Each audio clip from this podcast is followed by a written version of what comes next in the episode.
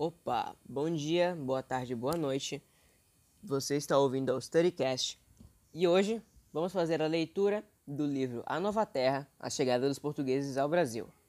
Essa é uma atividade avaliativa realizada pela turma do nono ano do Colégio Simétrico. O nosso grupo, o grupo 1, é composto por Matias, Gustavo, João Vitor, Gabriel Portugal, João Pedro, Galdemir, Kerjuan, Maria Eduarda Matos, Vitória, Luana, Lilian, Rebeca, Pablo, Maria Eduarda Lima e Nelma. Agora, eu vou falar um pouco sobre a obra literária em questão.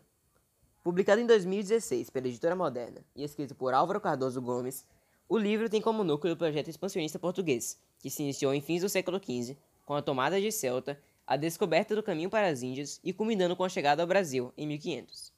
Contracenando com personagens reais como Dom Manuel, o rei de Portugal, Vasco da Gama, Pedro Álvares Cabral, Pedro Vaz de Caminha, entre outros, aparecem personagens fictícios, como o pequeno Manuel José, o marinheiro Lourenço, o vilão Pedro Maciel e os indizinhos Pote e Ibacobe. Ao mesmo tempo, os fatos reais, como o planejamento da viagem, a entrevista do rei com seus capitães, as rotas, a minuciosa reconstrução da chegada dos portugueses ao Brasil, a carta de Pedro Vaz de Caminha, convivem com uma história fantasiosa sobre a busca de um lendário tesouro na Índia, cheia de intrigas, perseguições e mortes. Em relação ao autor, Álvaro Cardoso Gomes nasceu em 28 de março de 1944, em Batatais, no interior de São Paulo. Quando ele tinha 4 anos, a família dele se mudou para Lucélia e depois para Americana. Foi mais ou menos nessa época, aos 13 anos, que ele descobriu que queria ser escritor. Ele lia de tudo que passava pelas suas mãos e escrevia pequenas histórias. Aos 19 anos, ele foi para São Paulo, onde pretendia estudar. Entrou na Universidade de São Paulo e se formou como professor. Lecionou literatura portuguesa na USP literatura brasileira em Berkeley, nos Estados Unidos, e em 1978 publicou seu primeiro livro, A Teia de Aranha. Então, seguiram-se suas obras: O Sonho da Terra, Os Rios Inumeráveis, Concerto Amazônico. Mas então, em 1986, ele publicou seu primeiro livro para jovens, A Hora do Amor. Como houve uma boa recepção por parte dos leitores, ele escreveu mais livros juvenis, como A Grande Decisão, A Hora da Luta, Amor de Verão, Para Tão Longo Amor, O Poeta que Fingia e Memórias Quase Póstumas de Machado de Assis, esses dois últimos sendo contemplados com o Prêmio Jabuti. Além disso, ele também publicou muitos livros acadêmicos para universidades. Abre aspas. Para mim, nada há de mais fantástico que inventar mundos e pessoas para encantar os leitores. Fecha aspas, disse o leitor em sua biografia no livro em questão. No ano de 1500. Era o ano de 1500, nos primeiros dias de março. Um forte vento levantava areia junto ao cais, na praia de Restelo. Enfiado em meio a uma pilha de sacos estava um garoto de aproximadamente 13 anos, Manuel José. Era miúdo e fraquinho, vestido com trapos, descalço, tiritava. Procurava proteger-se da ventania, encolhendo-se todo. Mas bastava uma caravela cortar as águas do Tejo para que o garoto se esquecesse do frio e levantasse o corpo. Será que está chegada às Índias? Perguntava a si mesmo, a si mesmo com ansiedade. Só de enunciar a palavra Índias, Manuel José esquecia a fome, o frio e punha-se a sonhar com aquele país fabuloso de grandes riquezas, de que tanto se falava e que tanto alimentava sua imaginação. Ainda mais porque tinha ouvido rumores de que nos estaleiros de Ribeira das Naus, rio acima, os operários cheios de pressa aparelhavam naus e caravelas. E se estivesse a preparar uma nova expedição para Índias? Perguntava-se o garoto excitado. Contudo, esse sentimento de euforia de Manuel José, nascido dos sonhos com as viagens, com os países fabulosos do Oriente, foi substituído por outro bastante diferente que encheu seu coração de tristeza. É que ele se lembrou, é que se lembrou da chegada do pai no ano anterior. Com muitos marinheiros, ele tinha voltado das Índias, pálido, o rosto descarnado, os cabelos brancos, os olhos fundos. Papai! gritou o garoto, correndo a seu encontro. O pai deixou cair a saca, abraçou-o com força e começou a soluçar. Manuel José afastou-se um pouco para fitá-lo. Não, aquele não era seu pai. A imagem que tinha guardado dele era bem diferente. Era do jovem marinheiro de que quem três anos antes havia se despedido no Restelo e que havia embarcado na São Gabriel, prometendo voltar cheio de riquezas. O homem que o abraçava havia envelhecido e cheio de tristeza, trazendo no rosto as marcas das febres e do escorbuto. Manuel José estava imerso nesses pensamentos, quando levou um tapa na nuca. Com um golpe, rolou pela sacaria e veio cair de cara no chão. O garoto levantou-se assustado. Deparou então com um homem que o ameaçava com um porrete. Seu velhaco, o que te disse se te pegasse outra vez a vadiar por aqui? Vais tomar uma lição. Num gesto rápido, o garoto pegou um punhado de areia e lançou-o na cara do homem. Num primeiro momento, o feitor de, do cais ficou desorientado mas recuperou-se cheio de fúria. Avançou disposto a castigar o garoto. Manuel José correu dali. Como era pequeno e rápido, não lhe foi difícil escapar. Esgueirando-se entre os sacos, pulando caixas, desapareceu em meio aos marinheiros malandros, mascates e vendedores de peixe do cais. Manuel José sabia muito bem o destino dos vadios que pediam esbola no cais ou roubavam a bolsa dos transeuntes distraídos. Com as descobertas no além-mar. Havia muitos desocupados em Lisboa. Era gente que não conseguia embarcar. Alguns faziam pequenos biscates para sobreviver e outros se entregavam à vadiagem. Estes, se apanhados, eram entregues à guarda e recolhidos a uma masmorra ou então desterrados para a Índia, onde o destino não seria muito melhor, pois, na certa, sucumbiriam de febre ou sofreriam maus tratos na viagem. Cansado da correria, o garoto sentou-se no caixote e ficou algum tempo refletindo sobre o que fazer. Pensou se valeria a pena ir ver a Santa Isabel aportar. Nada mais o encantava do que ver a chegada de uma caravela e o trabalho dos marinheiros, descarregando caixas, tonas de conservas e sacas cheirando a especiarias. Toda essa agitação servia para lhe atiçar a imaginação e distraí-lo da sua vida. Nesses instantes, costumava apertar um saquinho de couro que trazia dependurado no pescoço. Era uma relíquia que o pai lhe havia confiado antes de morrer. O saquinho trazia metade de um mapa, no qual falaremos mais adiante. O garoto, que se levantava para ir até onde estava a caravela, voltou atrás em sua ideia. É que viu ao longe a figura do feitor Cais balançando o porrete na mão. Manuel José tornou-se a sentar no caixote e nesse instante seu estômago roncou. Sinal de que precisava comer. Pela manhã, comeu apenas um pedaço de pão envelhecido. Para enganar a fome, foi dar uma espiada numa construção a alguns metros dos restelos, cujos alicerces eram bem visíveis. Operários escavavam a terra numa grande dimensão de terreno. Carroceiros descarregavam blocos enormes de pedra branca que eram cortados e polidos. Marceneiros serravam pranchas para os andames. Manuel, José e os curiosos que, como ele, vadiavam pelos arredores, chegaram a acreditar que ali se ergueria uma, mais uma fortaleza como a de São Jorge sobre a fama. Mas o garoto logo veio a saber que naquele local seria construído o mosteiro dos Jerônimos. Era uma homenagem ao El Rei, a grande descoberta do caminho até as Índias feitas por Vasco da Gama. Mas o sol já ia alto e a fome apertava. Se pedisse com jeito, podia conseguir um naco de broa com os operários. Contudo, sentia mesmo era a vontade de comer um peixe frito. Só a tia Nazaré sabia preparar. E com fome, apertando cada vez, Manuel José saltou a uma vala, saltou outra e tomou a direção do cais. Não a tia Nazaré lhe negaria a aposta de peixe. Era das poucas vendedoras do cais que ainda pareciam gostar dele. Com isso em mente, Manuel chegou ao cais, onde o movimento era intenso. A Santa Isabel, ao contrário do que o garoto havia pensado, não tinha vindo das Índias, mas de Cabo Verde. O caminho para as Índias, aberto por Vasco da Gama, esperava para ser percorrido outra vez, só que por uma armada de maior expressão. 2. Um rei e suas preocupações. Vamos deixar nosso amigo Manuel José com suas preocupações alimentícias para recuar um pouquinho no tempo mais ou menos uns cinco meses, em outubro de 1499, quase um mês depois de Vasco da Gama chegar das Índias. Ao voltar com duas caravelas carregadas de mercadorias, o navegador trazia fantásticas notícias de um grande império. Segundo Vasco da Gama, Nesse império magnífico, os nobres vestiam as mais finas sedas, adornavam-se de ouro e pedrarias, e dominavam os mercados de, das especiarias.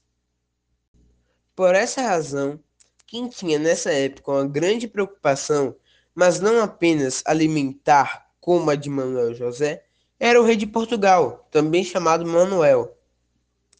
Em seu escritório, no Paço Real, localizado no Castelo de São Jorge, ele caminhava cheio de excitação de um lado para o outro. De vez em quando, lançava os olhos para o rio ao longe. Este seu comportamento se explicava por duas novas que havia recebido com a volta de Vasco da Gama. Uma excelente, outra péssima. A excelente. Vasco havia descoberto que era mesmo possível alcançar as Índias, reino tido como poderoso e rico, contornando as costas da África depois de vencer o então temido Cabo das Tormentas.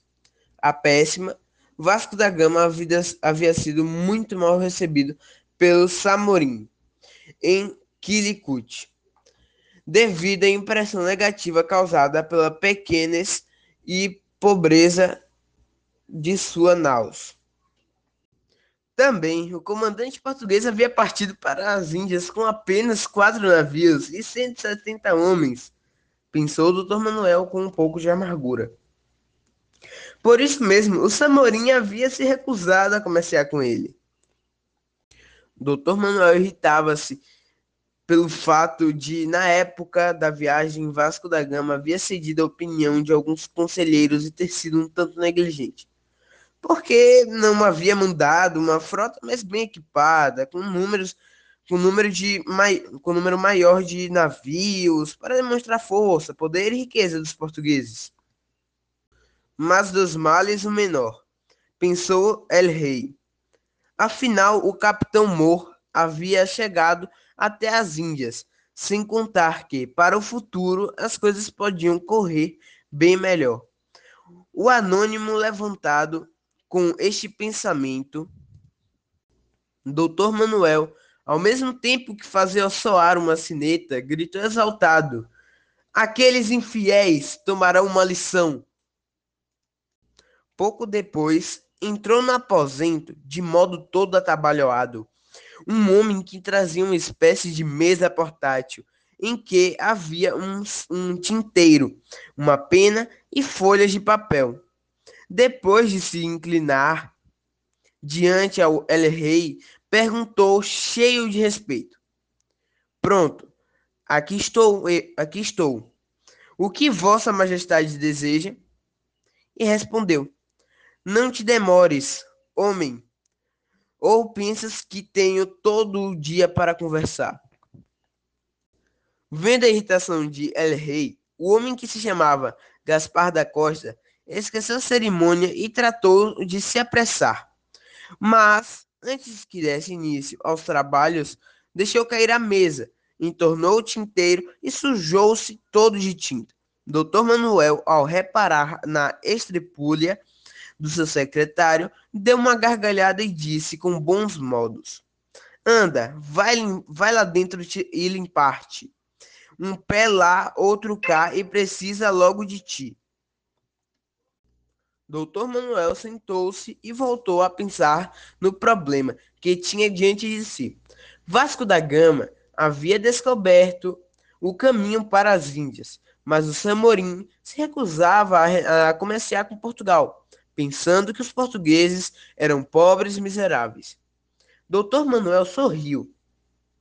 A única coisa a fazer seria enviar outra frota poderosa e impressioná-lo não só com a pompa das naus, mas sobretudo com o poder dos canhões.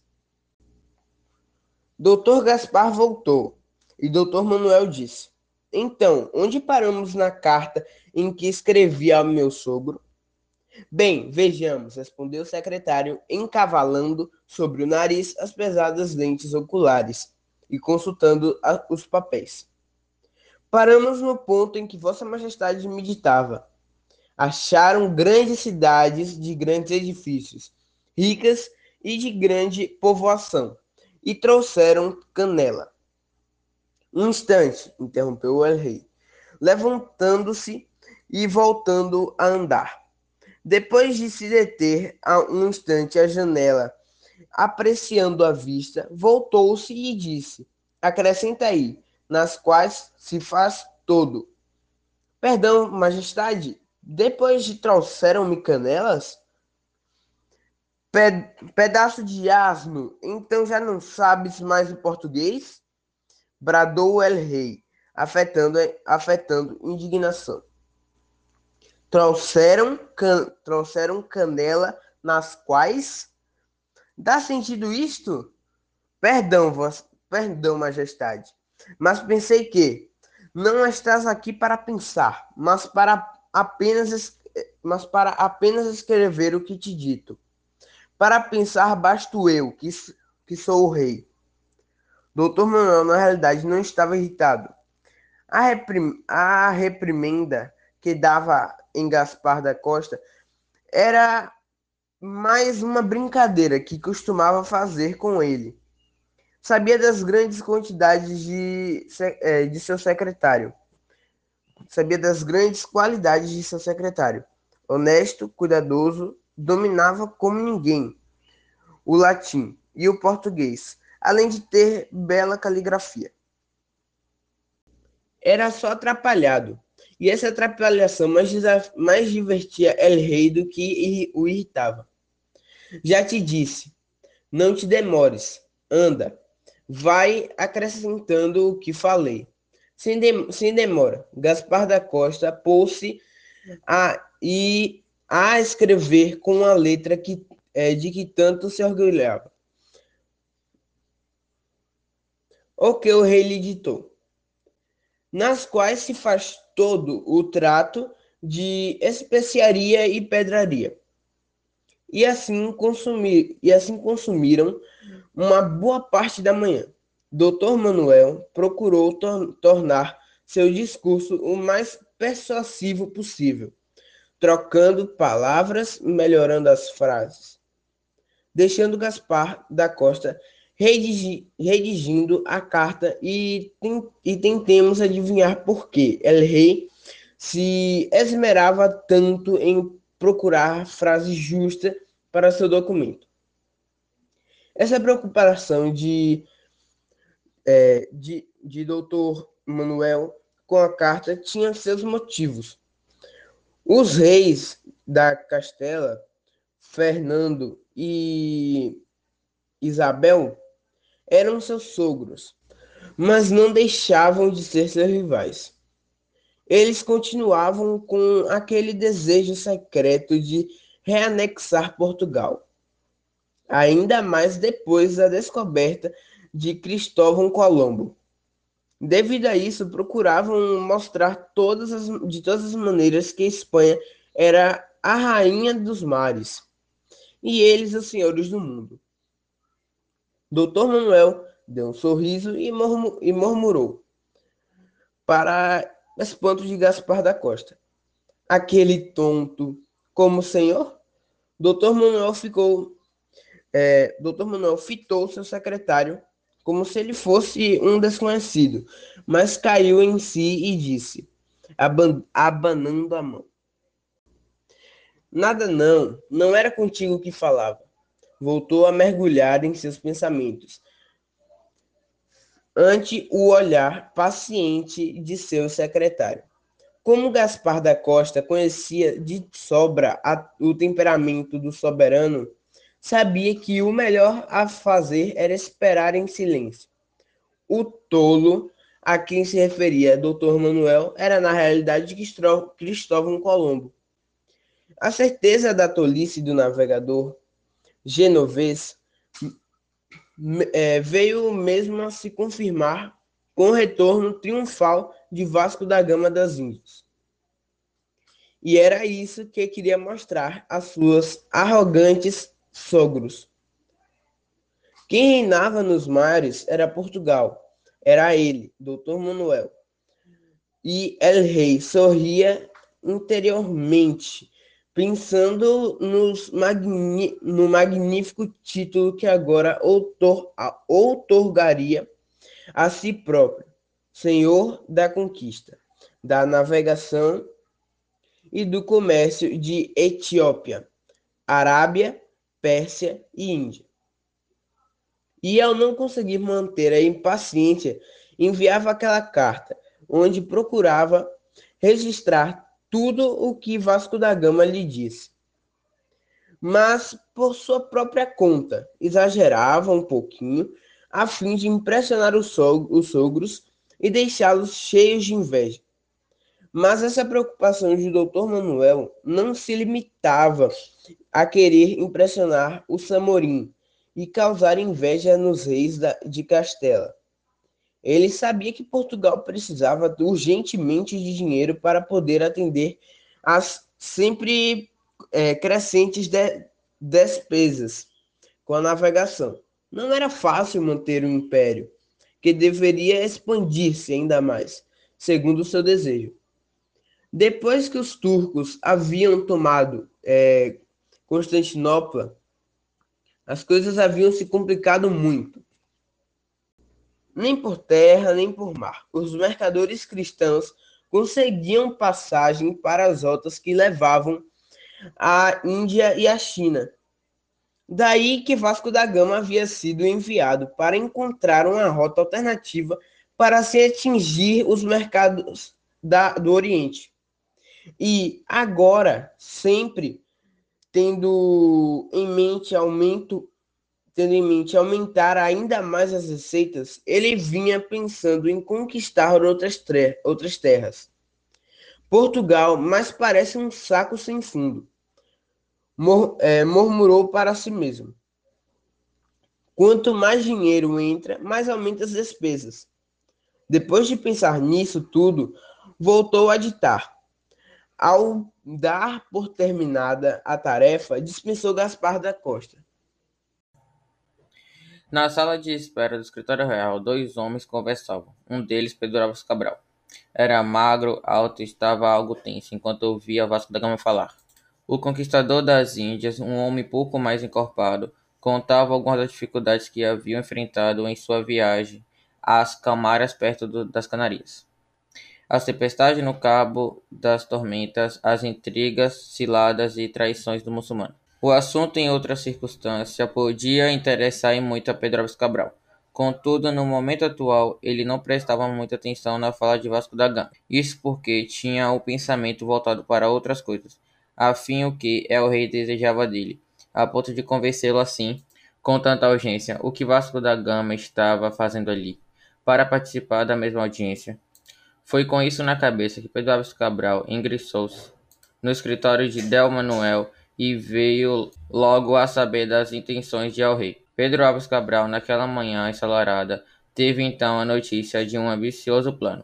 Para sua grande felicidade, faria parte dele. O plano consistia em realizar nova viagem nas Índias para para referentar o que Vasco da Gama tinha dado no início, em 1497. Creio, continuou a falar de Manuel, depois das explicações iniciais que devemos impulsionar o samurai, não só com o poder das armas, mas também com a demonstração de nossas riquezas e, acima de tudo, com o esplendor da nova frota. Em quantas embarcações e homens pensais em enviar para as Índias? perguntou Vasco da Gama.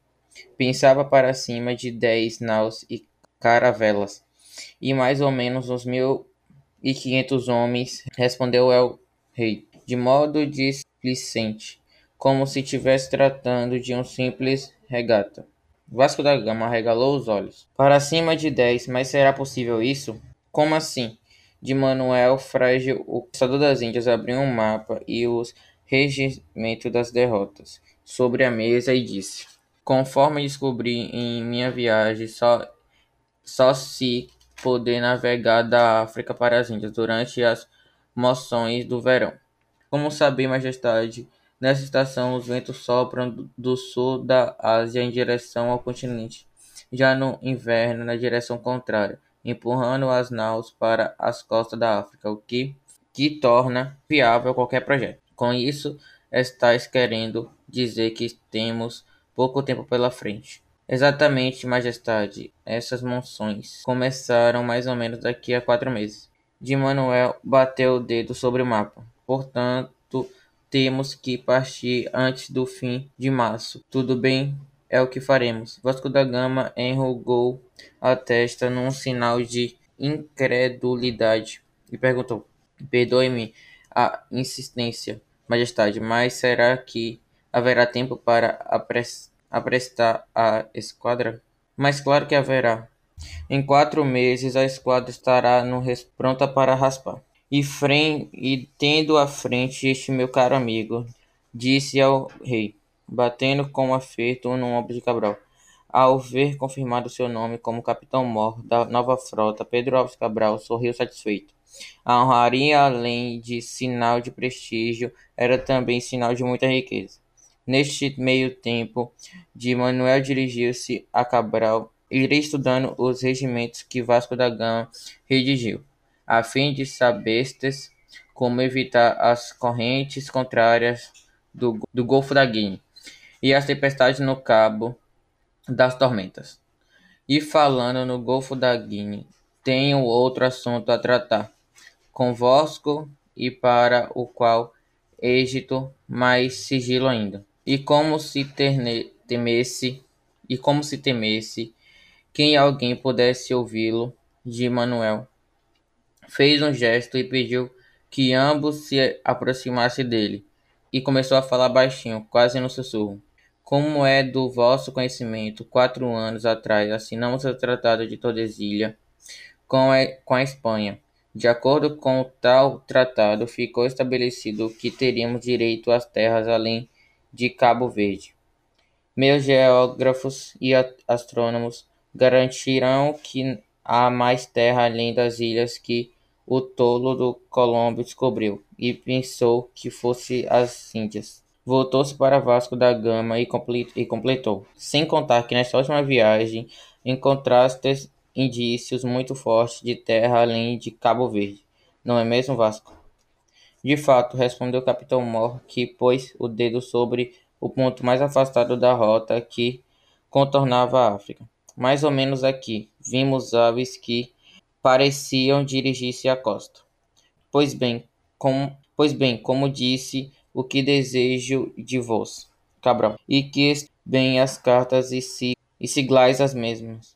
Derrotada de Vasco da Gama, mas deixando-vos levar um tanto mais para o oeste. E se encontrastes terra, devereis tomar posse delas, em meu nome, em meu nome da coroa de Portugal. Tome posse delas e, imediatamente, segueis em rota batida na direção da Ásia, para cumprirtes, cumprirtes a segunda e talvez mais importante parte do plano que tenho em mente, consolidar nossa posição nas Índias.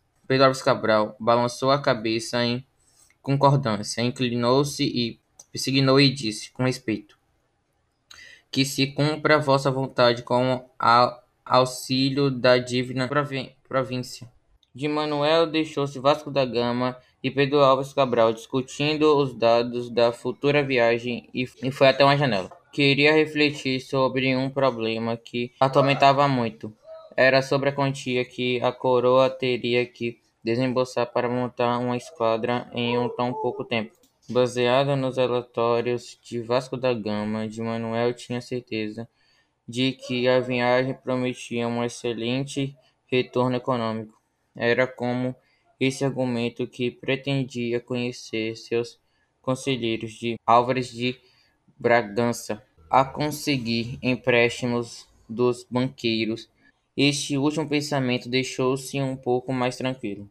As reflexões de El Rei foram interrompidas por um delicioso almarar que vinha no interior do palácio. Com certeza refletiu de Manuel Devia ser do prato especial que havia mandado pedir à cozinha. Naquele dia, frango ao cari. Aquela manhã tinha sido mesmo trabalhosa.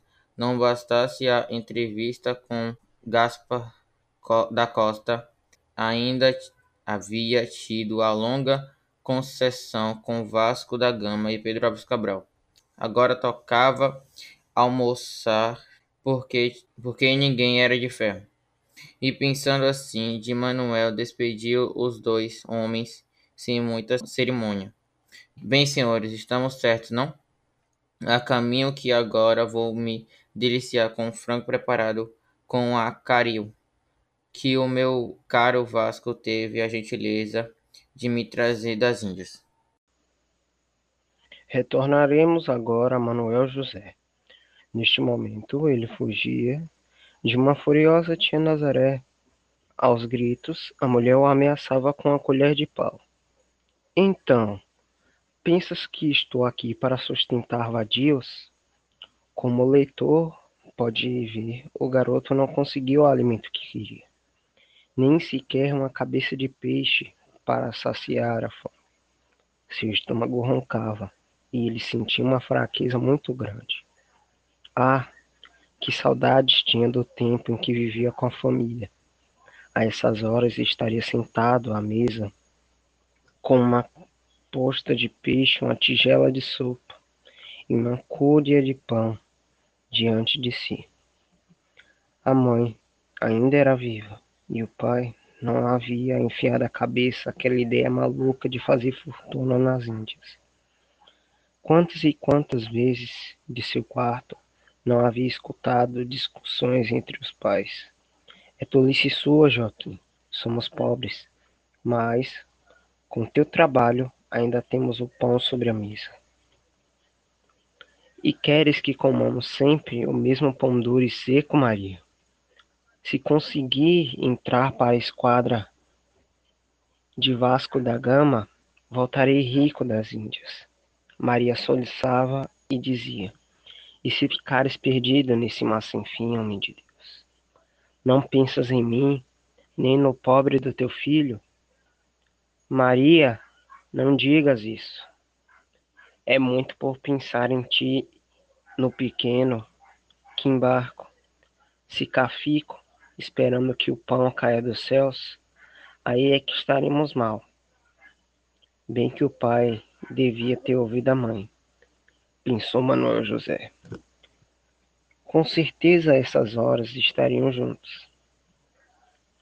Ao pensar nisso, o garoto começou a chorar pela fome que sentia e pela saudade dos pais. Estava só no mundo, não tinha quem velasse por ele. Nisso, alguém gritou, cortando o fio de suas recordações. Ó oh, pequeno, que que tu tens para estares assim a chorar? Manuel José limpou os olhos com as costas da mão e levantou o rosto. Quem lhe dirigia a palavra era um marinheiro que carregava um baú sobre o ombro e arrastava uma saca atrás de si. Que tal se deixasses de manhã e me ajudasse? O garoto levantou-se e o marinheiro estendeu-lhe a saca. És capaz de carregar isto? Manuel José fez que sim com a cabeça. Ergueu a saca com muito esforço e a pôs sobre o ombro. Conheces uma boa estalagem de comida farta e barata? Perguntou o marinheiro. O garoto pensou um instante. Há a do tio João, a petisqueira. Lá dizem se come a melhor caldeirada de Lisboa. Pois vamos à caldeirada do tio João, disse o marinheiro. Chegando à estalagem, sentaram-se à mesa e foram logo servidos com um caldo perfumado, onde boiavam postas de peixes, camarões, lagostins, patas de siri e uma jarra de vinho verde. O marinheiro, que se chamava Lourenço, Tomou um longo gole de vinho, limpou os lábios com a costa da mão e disse: Pois a caldeirada está a cheirar muito bem. Por São Tiago, vamos a ela. Manuel José não esperou segunda ordem. Encheu o prato e começou a comer como se fosse sua última refeição aqui na terra. Vendo o apetite do garoto, Lourenço tornou a encher-lhe o prato e disse com bondade: come que te fartes, que a caldeirada está mesmo de apetite. Tornaram a atacar a caldeirada até que só restasse espinhas, folhas de louro e cascas de lagostins nos pratos. Satisfeito, Lourenço bateu sobre a barriga e disse com largo sorriso: Também somos filhos de Deus, não é mesmo? E como se fossem velhos amigos, começou a contar de sua vida. Feliz por ter saciado a fome, Manuel José era todos ouvidos. A história de Lourenço parecia ser das mais interessantes, prometendo muitas aventuras. Uma descoberta inesperada. Lourenço diz que havia enfrentado mares brávios, tormentas, calmarias, visto companheiros consumidos pelas febres e pelo escobruto, havia chegado mesmo a sofrer um naufrágio no Golfo da Guiné. Uma tempestade, sua caravela deu com a guilha numa rocha e logo foi ao fundo. Com muito esforço, ele e mais alguns marinheiros haviam conseguido se salvar, a bordo de um barco e desembarcar. Em terra firme, sofriam toda sorte de privações: a força do sol, a fome, a sede, a maldade dos nativos. Mas com a graça de Nossa Senhora da Ajuda, concluiu Lourenço, haviam chegado à foz do rio Congo, onde foram resgatados. Se querem saber, não sei de ninguém que conheça tão bem a costa da África como eu. Um cabo que não tenha contornado, enseada que não tenha entrado, ou rio que não tenha navegado. A voz cheia de emoção, Manuel José perguntou: E as Índias? Estivesse mesmo por lá? As Índias? Claro que estive, a bordo da São Gabriel, sob o comando do senhor de Vasco da Gama. Excitado, o garoto exclamou: Pois meu pai também esteve nas Índias. Meu pai? E quem é teu pai? Joaquim José de Almeida. Acaso conheceste? Lourenço, ao ver aquele nome, avançou o corpo e perguntou: Joaquim José de Almeida de Cascais, que atendia pelo ruim de Omoiro? Sim, este é meu pai. Um homem de pequena estatura, de tez escura, cabelos e olhos bem negros como os teus, disse Lourenço. Ele mesmo. E não que tu parece muito com ele. Agora que disseste que és filho do meu querido Joaquim José, repare que puxaste teu pai, teu pai em tudo, até no tamanho, que é bem miúdo. Então eu conhecesse de verdade? Perguntou Manuel José com incredulidade. Claro que conheci. Inseparáveis. Lourenço perguntou com apressão. Um instante. Diz-me, o que é ele? Manuel abaixou a cabeça e disse Meu pai, ele morreu. Morreu? Mas como? Despedi-me dele ainda vivo aqui no castelo. Quando retornamos das Índias, é claro que, como eu, vinha cheio de febres, mas tinha certeza que se recuperaria. Conhecia a sobra, sua força física. Pois ele morreu, disse Manuel chorando. Mas não de febres. Se as febres não levaram, como morreu? Perguntou Lourenço, erguendo a testa de um modo que não disse a resposta. Mataram-no. Lourenço se afastou da mesa e encostou-se toda a partir na cadeira. E ficou em posição por algum tempo, com uma expressão profunda de tristeza no rosto. Por fim, abandonou a cabeça e disse: Então encontraram, bem que era ver disso que seguiram até o fim do mundo. Ele se aproximou mais de Manuel José e perguntou: Mas conta, quem o matou? Por acaso era um homem, fo homem forte, com uma venda preta nos olhos? Esse mesmo, exclamou o garoto. Pedro Maciel, mas seja ele. Lourenço socou a mesa com raiva e continuou a falar. Anda, conta-me como foi que mataram teu pai. Então o jovem contou que o seu pai tinha chegado doente e chorado muito, ao saber que sua esposa tinha morrido em sua ausência. Exausto de sua longa viagem, havia dormido sem parar por quase dois dias seguidos, e depois se recusou a contar qualquer sua aventura nas Índias. O pai parecia nervoso, inquieto, e o que deixou mais apreensivo ainda, começou continuou a cantar, era que José passou a assustar-se com qualquer batida na porta ou com as sombras aparecendo na janela. Muitas das vezes, à noite, acordava todo suado gritando A maldição de Schwarzenegger! A maldição de Schwarzenegger! E por isso falar Quem é Schwarzenegger? Perguntou Manuel José. Depois te digo, disse Lourenço com impaciência. Continua, continua a contar. Até que um dia, quando meu pai estava ausente, bateu na porta. Manuel José entendeu, e homem que usava uma venda preta acompanhado de dois meses. Deviam ser John Taipas e Simão Bocanegra, interrompeu Lourenço. Manuel José disse que o homem da venda preta perguntou se ali era amada Joaquim José, conhecido como O Moiro. Como o garoto respondeu ingenuamente que sim. O homem deu um sorriso mau e disse: Ó, oh, pequeno, é capaz de dar um recado ao pai? Que Joaquim José é teu pai, não é mesmo? Pois bem, dizem que se ele o tanto que quero, eu deixarei em paz. Do contrário, obedecerei pela força que desejo. Está bem? O homem segurou a orelha de Manuel José e torceu com tanta força que fez lágrimas ver seus olhos. E teu pai com certeza não entregou aquele mal, o que aquele malvado queria, não é? Não, não integrou. Intimamente levando a mão no pescoço e trazia o saquinho de couro. antes de ser entregado, disse Lourenço com veemência. Estaria entre os vivos, se bem que Pedro Maciel não lembra de palavra. Ele ficou em silêncio por um momento, para depois perguntar. Se não entregou a Pedro Maciel, guardou um lugar secreto, o entregou a ti. Manuel José hesitou um pouco, mas contemplando o rosto franco de Lourenço, achou que devia confiar nele. Entregou a mim, trago aqui comigo o homem da venda Pedro queria, disse levando a mão ao pescoço. Então quem corre perigo é tu, meu querido. Pedro Maciel faz de tudo para obter o que tinha nesse saquetel ao pescoço. E o que também é oculto é ficar comigo. Pois tem outra metade do mapa, exclamou Manuel José. Depois falando disso. Vamos adiante. Jurou me contar como matar teu pai. Manuel José voltou a falar. Quando ele deu o recado para o da venda preta, o pai caiu sentado numa cadeira e disse como para si mesmo. Então, eles me acharam-me. Eu sabia que os Schwarzenegger haviam me alcançado. Manuel José não entendeu o discurso do pai e pediu que ele fosse mais claro.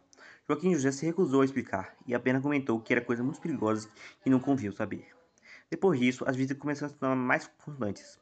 De tempos em tempos, alguém vinha da rua e gritava: Vamos, Joaquim, não tem nada a temer. Queremos apenas conversar como nos velhos tempos. Até que um dia, o pai deu a Manuel José algumas moedas, pôs-lhe o saquinho de ouro ao pescoço e disse: Guarda isto, que é muito precioso, e vaza daqui. Quando me perguntaram o que continha o saquinho, o pai suspirou para em seguida explicar. É a metade de um mapa muito valioso. Um amigo meu tem outra metade, completo. Traz a indicação de tesouro nas Índias. Que tesouro? O tesouro de Chechneg, respondeu o pai. Manuel José insistiu para que Joacim fosse claro, mas em vão ele apenas disse: Não temos tempo para que continue em pormenores. O melhor que tem que fazer é esconder-se antes que a confusão acabe. E quanto a ti, meu pai? Ficar à mercê desses malvados? Não, não, não posso deixar sozinho. Não temas por mim, meu querido. Se não querem a metade do mapa, não usarão nada contra mim. Na verdade, sofrerei mais ricos. E tu também, enquanto tiver posse disso. Vai enquanto tem tempo. Maria José abraçou o pai, disse sorrindo. Eis é minha segurança. Vai para longe, para o Cacais, onde poderá ficar na casa de tia Francisca. Se soubesse que tenho a última palavra que eu ouviria dele, disse Manuel José com um soluço. E o que aconteceu depois? Bem, depois, a verdade é que eu não obedeci meu pai. Isso eu não fui para casa de Francisca. Uma coisa me disse que corria risco e eu não podia abandoná-lo. Ficando sem rumo para a cidade. À noite voltei para casa e quando abri a porta ouvi vozes. Pulei a janela e entrei no meu quarto em sua E lá podia ver que pais lá. Vi, para meu pesar, meu pai estava amarrado em uma cadeira e um homem de vida preta ameaçou com um punhal dizia. Por bem ou por mal, irás me dizer onde maldito mapa, Joaquim. Meu pai permanecia quieto, o que deixou ainda mais furioso. Vendo que eu estava a ameaçar, e voltou-se para perguntaram. Quem você tem que procurar de jeito? Oh, taipas. Claro que eu procurei. Revelei toda a maldita casa, nada encontrei. Assim só que Manuel José parou que seu gato era uma confusão só. Sua arca estava aberta, parada no chão e o coro estripado por facas. Então, com certeza estará com o pequeno. Fosse muito perto, mas uma coisa é certa, guardei as versões dele, irei até o fim do mundo em seu caso. E quando encontrar, Deixe meu filho em paz, ele não tem um mapa consigo. Se não interessa a ele, então quem é? Ao Lourenço? Meu pai continuou calado. Isso fez com que o nome de Vena Peito ficasse mais furioso. Vais ainda falar? Tem que ter furado todo. Mesmo saber do punhal, meu pai não falava, falou. Sei que teu pai não falaria em nome de coragem antes tivesse falado. Antes tivesse falado, não ficaria vivo. Como já te disse, Pedro Maciel não de palavra. Que teu pai revelasse quem deixou o mapa, não quer, ou não, estaria morto assim mesmo pois foi isso que aconteceu. Sempre solucionando, Major José, como um da preta, furioso, como diz Joaquim, matou a punhaladas. Agora que ele não confessará mais nada.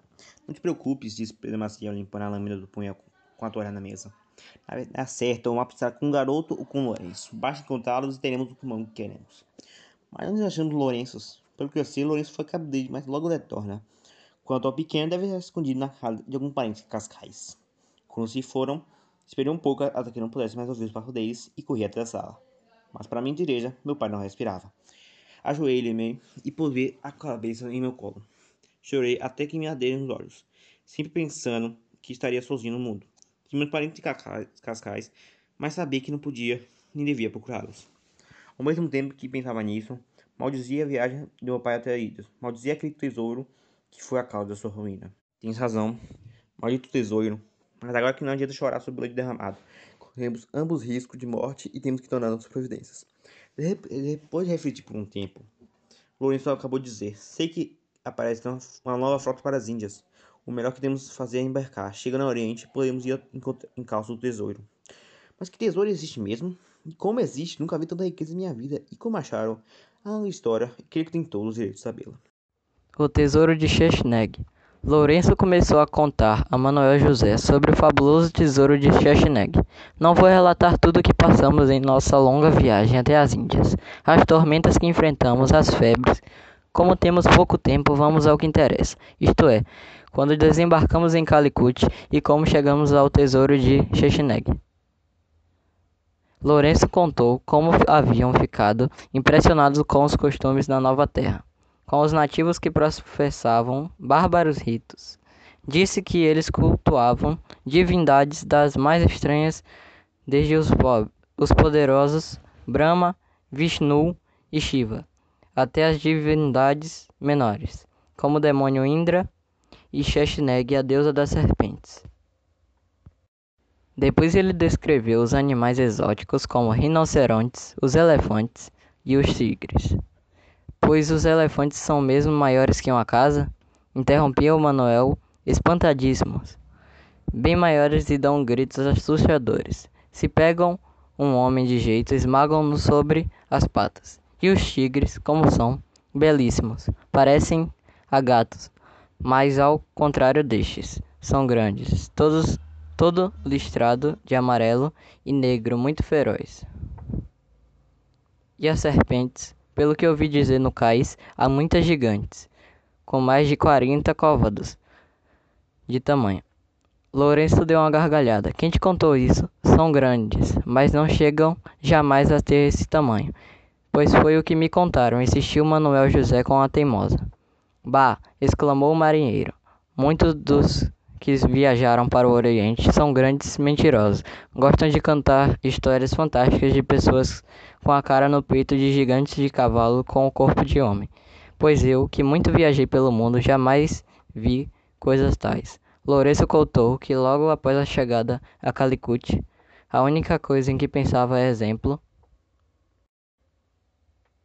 dos companheiros era enriquecer o mais rápido possível, tendo ouvido falar que em Roble Darwad havia muitas riquezas. Planejou junto com Joaquim José e Duarte de Leira uma expedição até as cidades do sudeste da Índia. Naquele tempo, explicou Lourenço, teu pai e eu já éramos muito amigos. Quando Duarte de Leiria lá veio conosco, porque ele conhecia muito bem a língua do lugar, mas antes não, não nos houvesse acompanhado. Foi por culpa exclusiva dele que tudo de mal nos aconteceu. Chegando a Roble Daward, visitaram o templo dedicado a Indra e ficaram maravilhados com a riqueza das joias e das estátuas cobertas de ouro e pedrarias. A saída do arte de Leiria entabulou conversação com um derviche. Derviche? perguntou Manuel. O que é um derviche? Ah, esquecia-me de que não estivesse indo na Índia. Derviche é uma espécie de homem santo muito pobre, um religioso como lá há muitos. Pois bem, ficamos sabendo porque ele que se tinham ficado, impressionados com o templo consagrado à Índia. Ficaríamos ainda mais impressionados com o templo de Sheshneg, a deusa serpente. Depois de muita insistência da nossa parte, o homem santo acabou indicando a direção do templo, apontando para longe, no meio das florestas. Mas antes fez um alerta, dizendo em voz grave: O infiel que profanar o templo de Shechneg será amaldiçoado para sempre. E quem diria que aquele miserável derviche tinha toda a razão? E acreditas de fato que a maldição de Shechneg aconteceu? Gostaria de não acreditar, nós que somos cristãos e a Deus não devemos crer em semelhantes crendices, mas quando se vai às Índias e se vê em tantas coisas de espantar, passa-lhe a acreditar em tudo, mesmo em divindades infernais e em seus poderes maléficos. E como chegaram ao templo de Chechneg? perguntou Manuel, cada vez mais excitado com a história que prometia mil e uma aventuras. Lourenço narrou como haviam penetrado na selva, contando apenas com um mapa toscamente desenhado. Na floresta não faltaram insetos que causaram dolorosas picadas, feras que os atacaram e foram repelidos a tiro de Becamarte e enormes serpentes enroscadas nos troncos das árvores. À noite, bandos de morcego guincharam cortando os ares e à distância ouviram-se pios de aves de mau agouro. Se queres saber, Manuel, eu que nunca temi a coisa alguma, passei aquela noite rezando para todos os santos. Quando chegou a manhã, pusemos o medo de lado e avançamos pela floresta que nos desafiava. Depois de atravessarmos pântanos de bebermos água salobra e nos alimentamos com raízes e frutos, avistamos numa clareira uma grande, um grandioso edifício, de cor esverdeada, que parecia ter sido erguido há muitos e muitos séculos.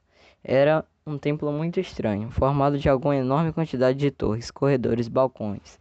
Mais de perto, vimos que sua aparência esverdeada vinha do limo e das eiras grudadas às paredes. Subimos as escadarias e deparamos com um portal altíssimo no qual vinha inscrita a seguinte frase, que depois soubemos, era a mesma que o derviche nos tinha dito. Penetramos num salão cujo teto era todo decorado com estranhas figuras, depois chegamos num corredor e pareceu-me ouvir um coro que vinha de muito longe, como se saísse do fundo da terra. Com efeito, à medida que caminhávamos, desciam uma rampa cheia de curvas que iam se tornando cada vez mais escura. E quanto mais era a escuridão, mais alto também se tornava o coro, e eu já podia distinguir as palavras. Quando contornamos uma curva, um filete de luz que foi ficando mais forte começou a iluminar aquela espécie de túnel, e assim pude ver que as paredes eram decoradas com serpentes de pedra, de todos os tipos e tamanhos, com as bocas encarradas, apareciam enroscadas nas pilastras ou estendendo-se por vários metros junto ao teto. E o que, e os, e o que nos causou um espanto maior foi o fato de que os olhos daqueles répteis eram feitos de pedras preciosas. Contemplamos maravilhosos os rubis e as esmeraldas e os diamantes que ficavam projetavam dos chispas em todas as direções ficamos tentados ao a, desengar, a desengastar logo ali aquela pedraria toda, mas, a, mas atiçados pela curiosidade, forçamos-nos a prosseguir. Alguns metros adiante, chegamos num balcão que, através de escadas dos dois lados, dava para chegar num salão de paredes doiradas e que tinha ao centro de uma estátua. Nesse ponto, o coro era insu ensurdecedor. Podemos distinguir o som das flautas e dos tambores, que acompanhavam a monótona melodia formada somente daquelas três palavras: Seva, Shesh, Neg. Seva, Shesh, Neg. Foi então que pude ver a monstruosidade das monstruosidades. Lourenço parou um pouco para respirar e passou um lenço pelo rosto, coberto de suor. Manuel, que ardia de curiosidade, Ante o relato do marinheiro, perguntou com impaciência: E que monstruosidade era essa? Um ídolo de muitos metros de altura, meio humano, meio animal. O corpo era de uma mulher nua, sentada com as pernas cruzadas, as mãos abertas e espalmadas. A cabeça era de uma serpente com a boca aberta, onde se viam presas de marfim e a língua bifurcada. As escamas que a cobriam eram doiradas e seus olhos duas esmeraldas do tamanho aproximado de um ovo. Mas a riqueza do ídolo não se resumia somente àquilo. A base do altar em que se encontrava parecia ser feito de ouro maciço, decorado com fileiras de pedras preciosas. Também as paredes eram cobertas com folhas de ouro. Tudo, tudo aquilo brilhava intensamente sob a luz de centenas de archotes que os fiéis leva, levavam. Estávamos como que hipnotizados pelo couro, pelo brilho das pedras preciosas e do ouro. Foi então que Duarte esbarrou num bloco de pedra que caiu do balcão e foi estatelar-se a metros abaixo no pavimento. Um homem vestido com a túnica doirada e o peito coberto de colares, que devia ser o sumo sacerdote daquela seita, levantou a vista em nossa direção. Ao se deparar conosco no balcão, gritou a plena pulmões, a plenos pulmões: Shechineg, Como que obedecendo ao seu comando, os fiéis ergueram as tochas e passaram a gritar, apontando-nos o dedo. Começamos a recuar, já que não é, já que era sem tempo. Porque a multidão de fiéis, sempre gritando, subia a escadaria dos dois lados. Saímos em disparada pelo corredor, mas logo fomos alcançados por aquela gente enlouquecida. enlouquecida. Mal a multidão armada de facões e espadas aproximou mais de nós. Demos vários tiros em sua direção. Aterrorizados com o estrondo e a morte dos companheiros, eles recuaram. Aproveitamos para correr até a entrada do templo antes que aquela gente nos alcançasse. E sempre recuando, descemos correndo as escadarias e nos enterramos na floresta. E fugiste de lá sem levar nada de precioso? perguntou Manuel José. Nada, nem uma folha de ouro, ou mais uma pedra das muitas que lá havia. Um punhadinho delas e estaríamos ricos, completou Lourenço. E bastava termos arrancado alguns rubis e esmeraldas das serpentes, esculpidas no corredor, sem ter que enfrentar a multidão furiosa. Não fosse Duarte ter sido um desastrado. Lourenço deu um suspiro, bebeu mais um copo de vinho e disse: Mas Duarte não cometeu nenhuma dessa imprudência. Por causa dele é que temos agora Pedro Maciel e seu bando em nosso encalço. Como Pedro Maciel veio saber de tudo, tesouro? Ora, Duarte contou-lhe. Já em Calicut embebedou-se em companhia de Pedro Maciel do, do Taipas e do Boca Negra e soltou a língua.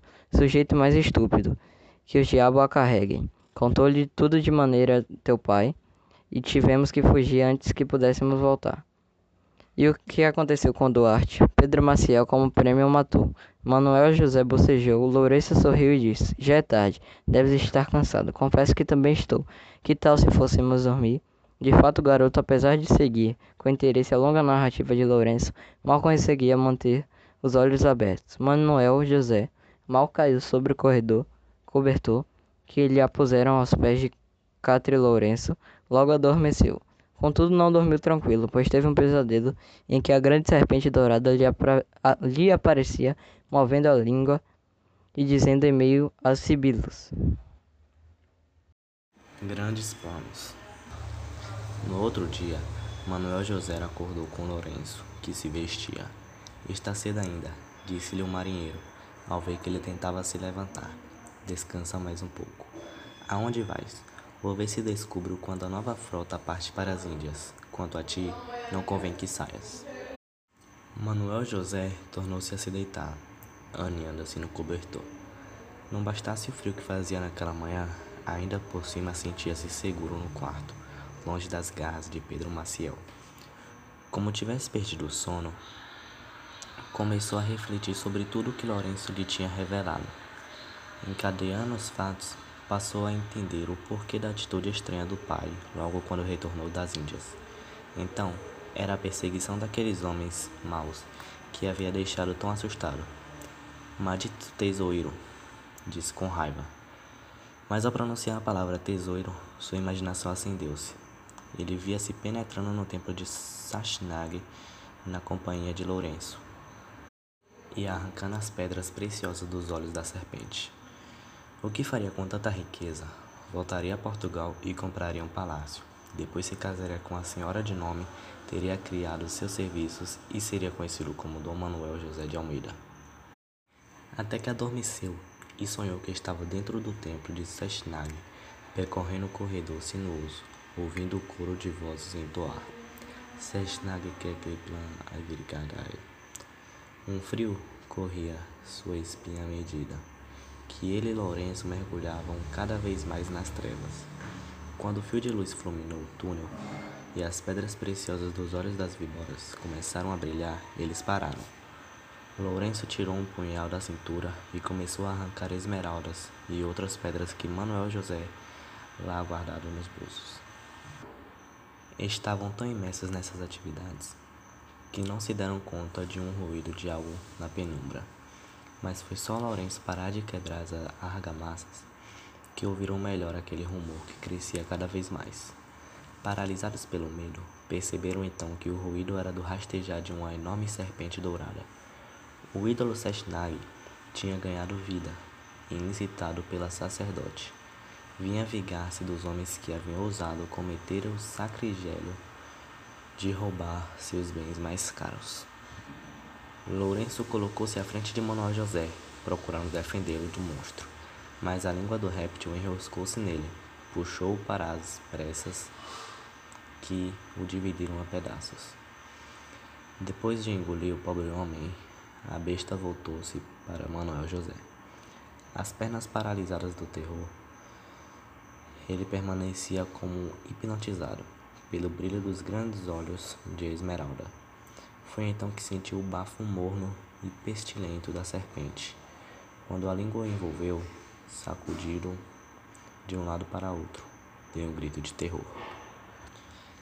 A nova terra, a chegada dos portugueses ao Brasil. Manuel, Manuel, o que tens? Manuel José abriu os olhos e se deparou com Lourenço, que o sacudia. Tivesse um sonho mau, meu rapaz. O garoto, ainda com as imagens de horror na cabeça, esfregou os olhos e disse: Tive um pesadelo. Sonhava que a grande serpente de Sashnag nos devorava. Lourenço deu uma gargalhada. E com isso tu se mijaste todo?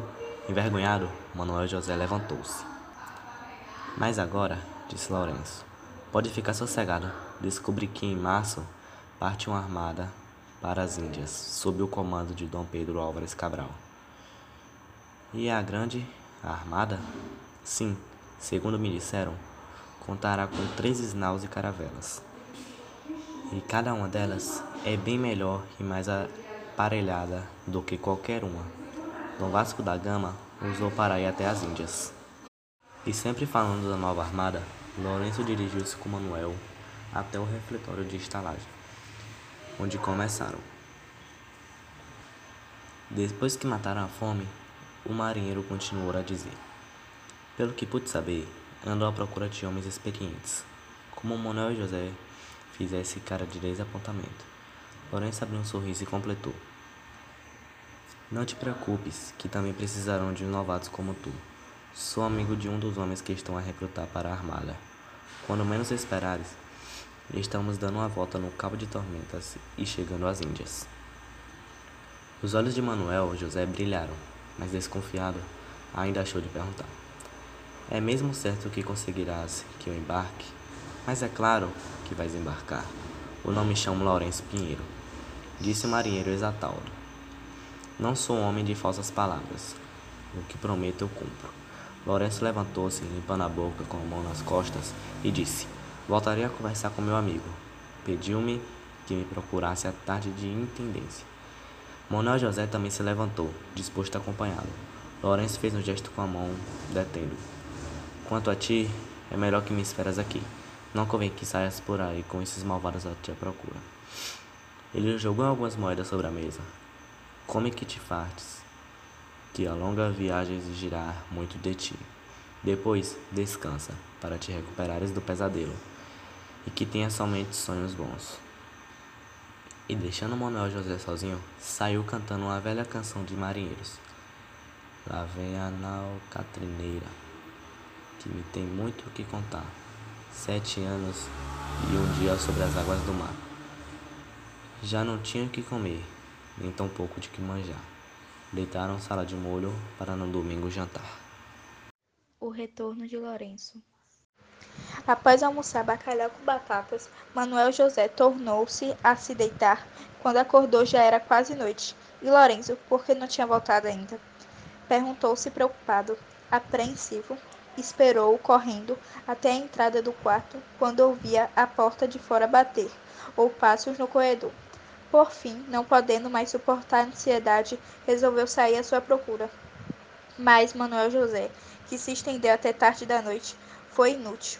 As vielas estavam cheias de bêbados, vagabundos e prostitutas que se divertiam nas tabernas cantando e brigando. No meio daquela confusão toda, não conseguiam encontrar o amigo. Desanimado, voltou para a estalagem. Ao abrir a porta do quarto, Manuel ouviu, ouviu um gemido. Quem é? perguntou ao medo. Manuel, uma voz cheia de dor, lhe respondeu. Lourenço, sim, sou eu mesmo disse Lourenço com dificuldade. Manuel José correu até uma lamparina pendurada na parede, acendeu-a. Quando o quarto iluminou, ele não pôde reprimir o, o grito de horror, pois deu com Lourenço deitado no catre. O que aconteceu? O marinheiro disse com dificuldade. Eles me pegaram, Manuel. Lorenzo tentou se levantar, mas não conseguiu. Água, murmurou. Manuel José correu até a moringa e encheu um copo. Voltou e sentou-se na beira do leito e estendeu a Lourenço, que bebeu com sofreguidão. Para seu horror, reparou na roupa do marinheiro, que estava toda empapada de sangue. Precisas de um cirurgião, disse, fazendo menção de se levantar. Lourenço agarrou sua mão e puxou de volta. Não, cirurgião algum conseguiria me curar. Mas está mal, insistiu o garoto. Já te disse, será perda de tempo procurar um cirurgião agora. Quando voltares com ele, eu já estarei morto. Prefiro que fiques aqui comigo. Manuel José sentou-se ao seu lado. Lourenço, sempre tossindo, fazendo longas pausas, contou-lhe como havia saído à procura do amigo para combinar detalhes da viagem. Contudo, antes de chegar a seu destino, encontrou-se com Pedro Macael, João Taipas e Simão Bocanegra, numa viela. Antes que pudesse fugir, eles os atacaram. Em inferioridade numérica, lutou com eles por alguns minutos. Depois que os subjugaram, os malvados fizeram de tudo para que ele revelasse onde estava o mapa.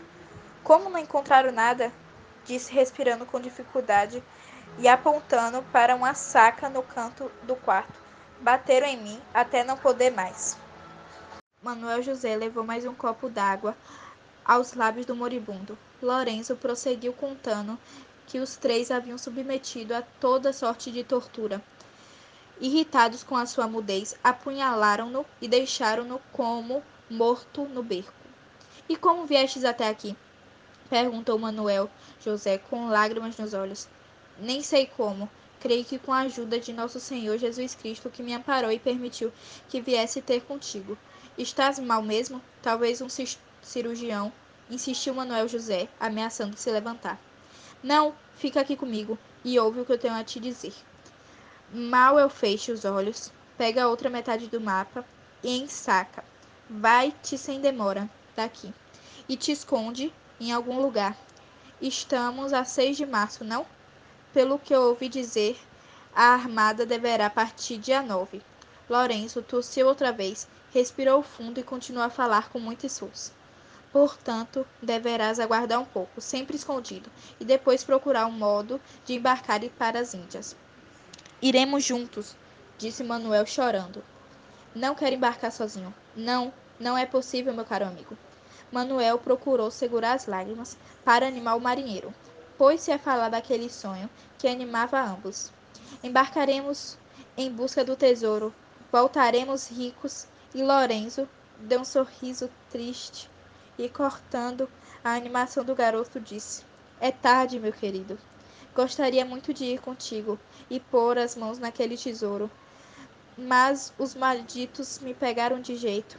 Quando a ti, como dizia, deves embarcar. Para isso, procura meu amigo. Antes que dissesse, o nome de contato da intendência, Lourenço levantou o corpo, deu um grito e voltou a cair de costas no catre. Manuel José sacudiu. Em vão, o homem já estava morto. O garoto permaneceu ainda algum tempo ao lado do amigo, depois fechou seus olhos, juntando as mãos e rezou por ele, pedindo a Deus que sua alma repousasse em paz. Foi então que ouviu a porta da entrada bater com estrondo e vozes pareciam ser familiares, perguntando onde era o quarto de Lourenço. Sem perda de tempo, Manuel José remexeu a saca do velho marinheiro e encontrou um saquinho com a outra metade do mapa. Correu até a janela do aposento que ficava no segundo andar da estalagem e pulou no beco escuro logo abaixo. Mas se levantou e começou a correr. Ouviu que gritavam alto: O pequeno está a fugir, vamos atrás dele. Mas foi inútil o grito do Pedro Maciel, pois Manuel José conhecia aqueles becos e vielas como ninguém. Dobrando uma esquina, dobrando outra, descendo as ladeiras, as escadarias, logo despistou os perseguidores e chegou ao cais, onde escondeu no meio dos túneis e sacarias, tremendo de frio e chorando com a morte do Lourenço. Acabou por adormecer. Capítulo 9 O alistamento. Ao acordar, Manuel José deixou o abrigo e foi a uma estalagem, onde comeu um pedaço de broa acompanhada de linguiça. As forças restabelecidas, voltou aos cais, ao cais e começou a pensar no seu alistamento na frota. Infelizmente, Lourenço havia morrido antes que tivesse tempo de revelar o nome do amigo que talvez pudesse ajudá-lo.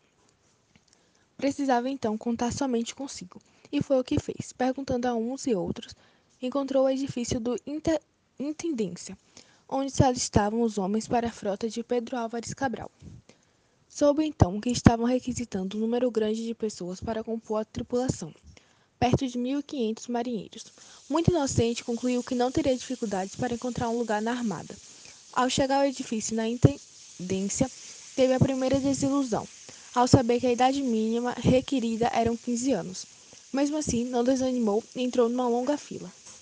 Após quase uma hora de espera, um homem assentado a uma mesa, tendo diante de si folhas de papel, penas e um tinteiro, perguntou de maus modos: O que queres aqui, pirralho? Manuel José, que tinha ficado na ponta dos pés de maneira a aumentar um pouco a estatura, disse: Vim me, vim me alistar. Vieste te alistar? Esta é uma viagem para homens e não para miúdos como tu. Sou pequeno, mas já completei os 15 anos. Manuel José mentiu. 15? Não tens nem mesmo 11 anos. Juro por tudo quanto é sagrado. Vai-te daqui, por favor. O próximo, gritou o homem, fazendo um gesto abrupto, como se quisesse afastá-lo dali. Por favor, tornou a insistir Manuel José, quase chorando. Irritado com a teimosia do garoto, o homem ergueu-se ante a gargalhada dos marinheiros apanhou-o pela camisa, arrastou-o até a porta e atirou-o na rua. Após lhe dar um pontapé nos fundilhos, Manuel José levantou-se da lama. Lágrimas de dor e ódio vieram aos olhos. Manuel José pôs-se a andar pela rua. E se voltasse lá e tentasse mais uma vez, pensou, com tu... pensou. Contudo, lembrando-se da brutalidade do homem, desistiu. Foi então ao caos, ao cais, e ficou por algum tempo admirando as naus e caravelas que desciam o rio em direção ao Restelo, mas teve de sair logo dali, não só por causa do feitor, mas também porque avistou em meio à multidão Pedro Maciel, Simão Bocanegra e João Taipas.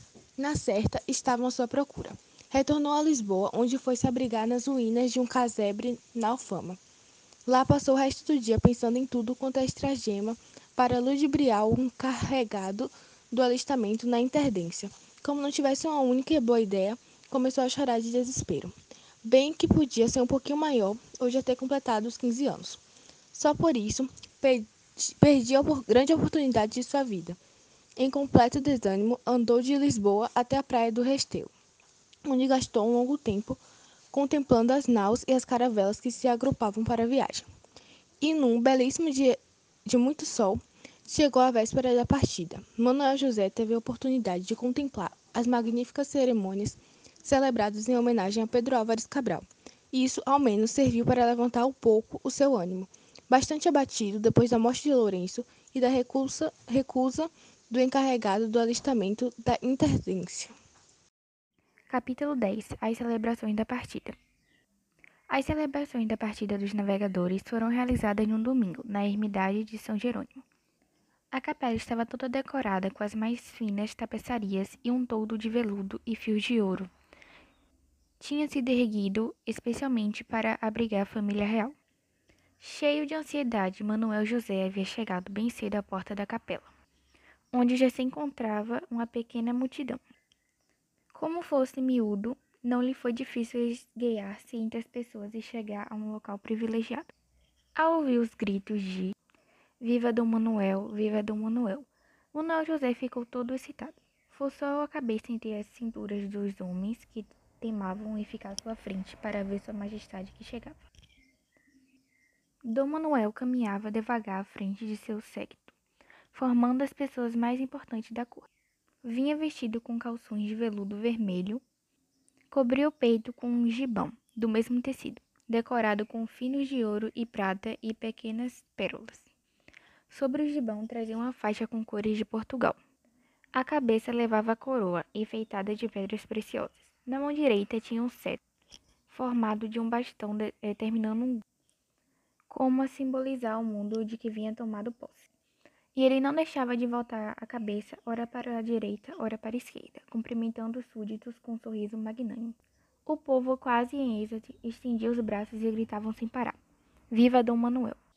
À entrada da capela postava-se em uniforme de gala.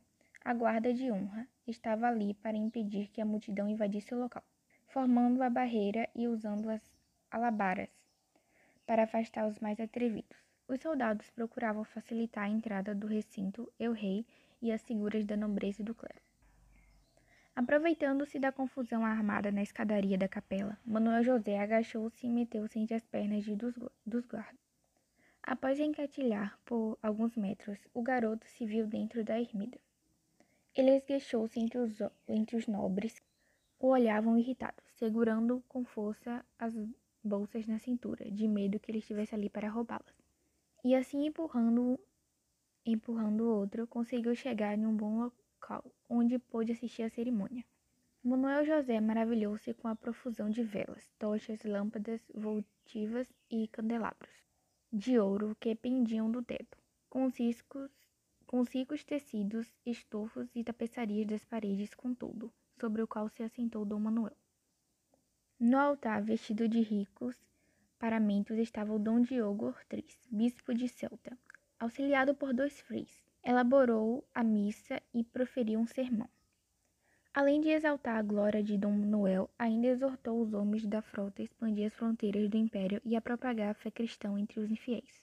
Após o sermão de Dom Tris, benzeu uma bandeira de Ordem de Cristo e uma touca vermelha ofertada pelo Papa e entregou a Dom Manuel. E o rei passou a Dom Pedro Álvares Cabral, que agradeceu inclinando a cabeça. Terminada a cerimônia, el rei e seu séquito, protegidos pelas colunas de alarbabeiros, com Dom Ortiz à frente, erguendo-se ao alto um grande crucifixo de ouro, saíram em procissão até a praia do Rostelo. Os campos de Belém ferviam de gente, aproveitando-se do fato de ser domingo e ainda mais dia de festa. As pessoas tinham vindo ali para se divertir com a vista dos naus e das caravelas ancoradas no retelo e com a cerimônia. Em bancas de madeira, vendedores de peixe frito e refresco ofereciam a mercadoria aos passantes. Os que possuíam barcos rodeavam de naus, observando de perto as bandeiras de várias cores que adoravam os mastros. Animado ainda mais a cena, ouviam-se toques de trombetas, atabaques, tambores, flautas, gaitas que celebravam a maior frota que jamais havia estado naquela praia. Os olhos de Manuel José corriam sem descanso todo aquele espetáculo de cores, sons e movimentos. Mais do que as ricas vestes, a postura de aristocrática e arrogante dos nobres, a importância do guarda. O que impressionava mesmo eram os naus ancorados no tejo. E tão encantado que estava, nem se lembrava de satisfazer seu pobre estômago, que roncava e parecia não ser ouvido. Manuel José ora virava para um lado atraído por um grito, por uma exclamação. Ora se fixava nas grades de velas decoradas com a cruz vermelha, ora nos marinheiros que debruçavam das bordas das naus, também se divertindo com o movimento da multidão. E foi esse espetáculo grandioso em 7 de março de 1500 que apressou a decisão de Manuel José. De tão excitado que ficou com o espetáculo, acabou chegando à conclusão que tinha que encontrar um meio para embarcar. Não, ele não podia ficar fora daquilo tudo. Era seu direito fazer parte da expedição e ir em busca do tesouro pelo qual seu pai e amigo Lourenço havia morrido. E foi pensando nisso que pulou de uma caixa em que havia subido para ver melhor o movimento. Era já tarde, o sol ameaçava esconder-se atrás de uma colina. Fazia frio o estômago de Manuel José roncou mais uma vez. Deu mais uma olhada para as naus, cujas bandeirolas agitavam-se sem cessar e disse, respirando fundo: Hei de embarcar, custe o que custar. Eu não me chamo ou não me chamo Manuel José. Um encontro desagradável. Manuel José dirigiu-se a uma taberna onde devorou algumas sardinhas e metade de uma broa. Depois ficou longo tempo pensando na melhor maneira de embarcar. Tinha plena consciência de que por meios legais não seria possível. Além de um homem da internência não aceitá-lo de maneira alguma, também o alistamento havia terminado. Chegou então à conclusão de que só lhe restava uma saída: embarcar como clandestino. Nunca tinha navegado, mas conhecia embarcações como, da, como aquelas.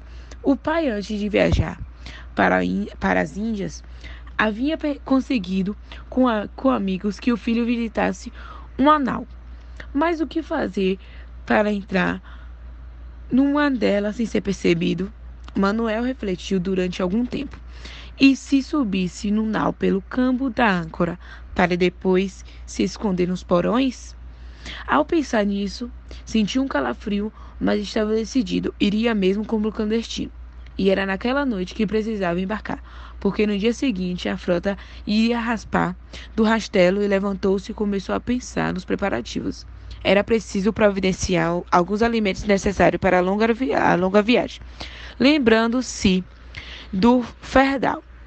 O pai, quando, via... quando, da... quando da viagem para as Índias, decidiu levar uma porção de carne salgada, bolachas e frutas secas. Manuel José desceu as, as vielas da Alfama à procura de um, de um lugar onde pudesse comprar alimentos. Dirigiu-se a uma praça iluminada por tochas e fogueiras onde realizavam uma festa. Prostitutas, bêbados, marinheiros divertiam-se bebendo e dançando, ao som de trombetas e tambores. O garoto entrou numa taberna, encomendou frutas secas, duas grandes broas, peixes salgados, velas e pernedeiras. Manuel José deixou a taberna e começou a, a atravessar a multidão, que as garrafas à mão continuava a se divertir. Foi então atraído por uma cena cômica, uma mulher de grandes seios que pareciam querer fugir da blusa. Os cabelos desgrenhados e muito suja, avançava contra um homenzinho que caía de bêbado. Amedrontado, ele procurou fugir dela, e as pessoas, para, para se divertir, atiçavam ainda mais o mulherão. Dá-lhe os peitos nas fuças, Maria Bandalhoca. Acaba logo com esse pandilha.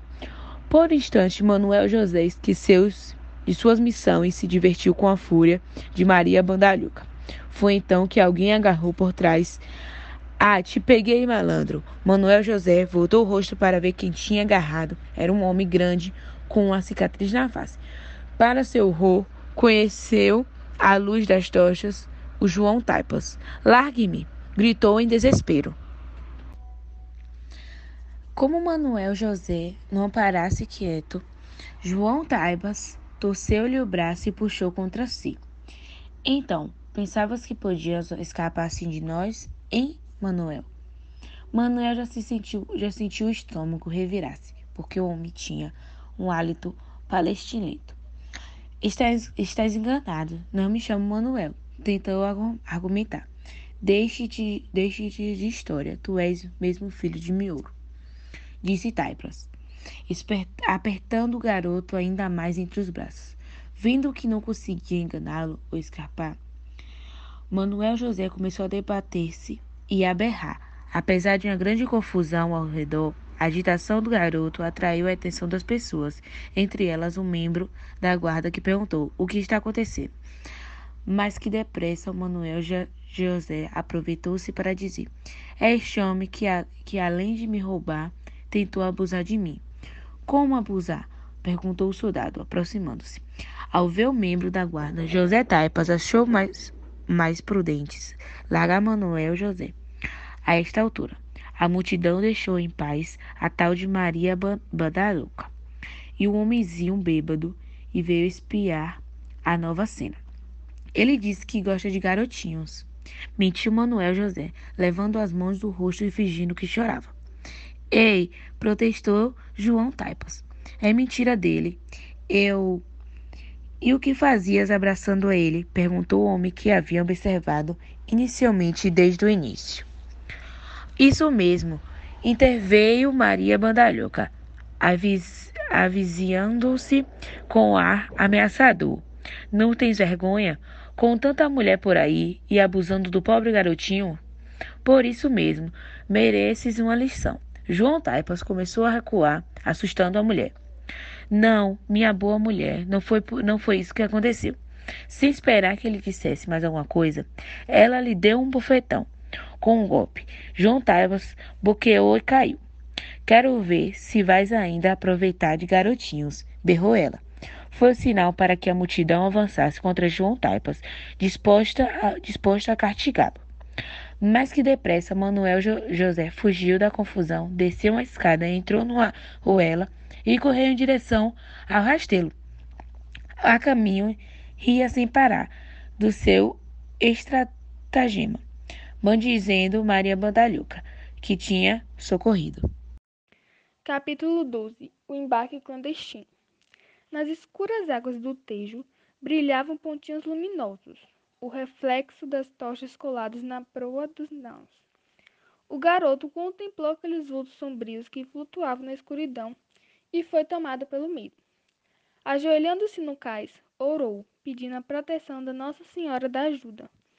Fez fogos com as pederneiras, acendeu uma vela e conferiu se seus bens estavam em ordem. As outras velas, os mantimentos, o saquinho com os pedaços do mapa do tesouro. Dando-se por satisfeito com a expensão, guardou-os no saco de couro que amarrou na cintura.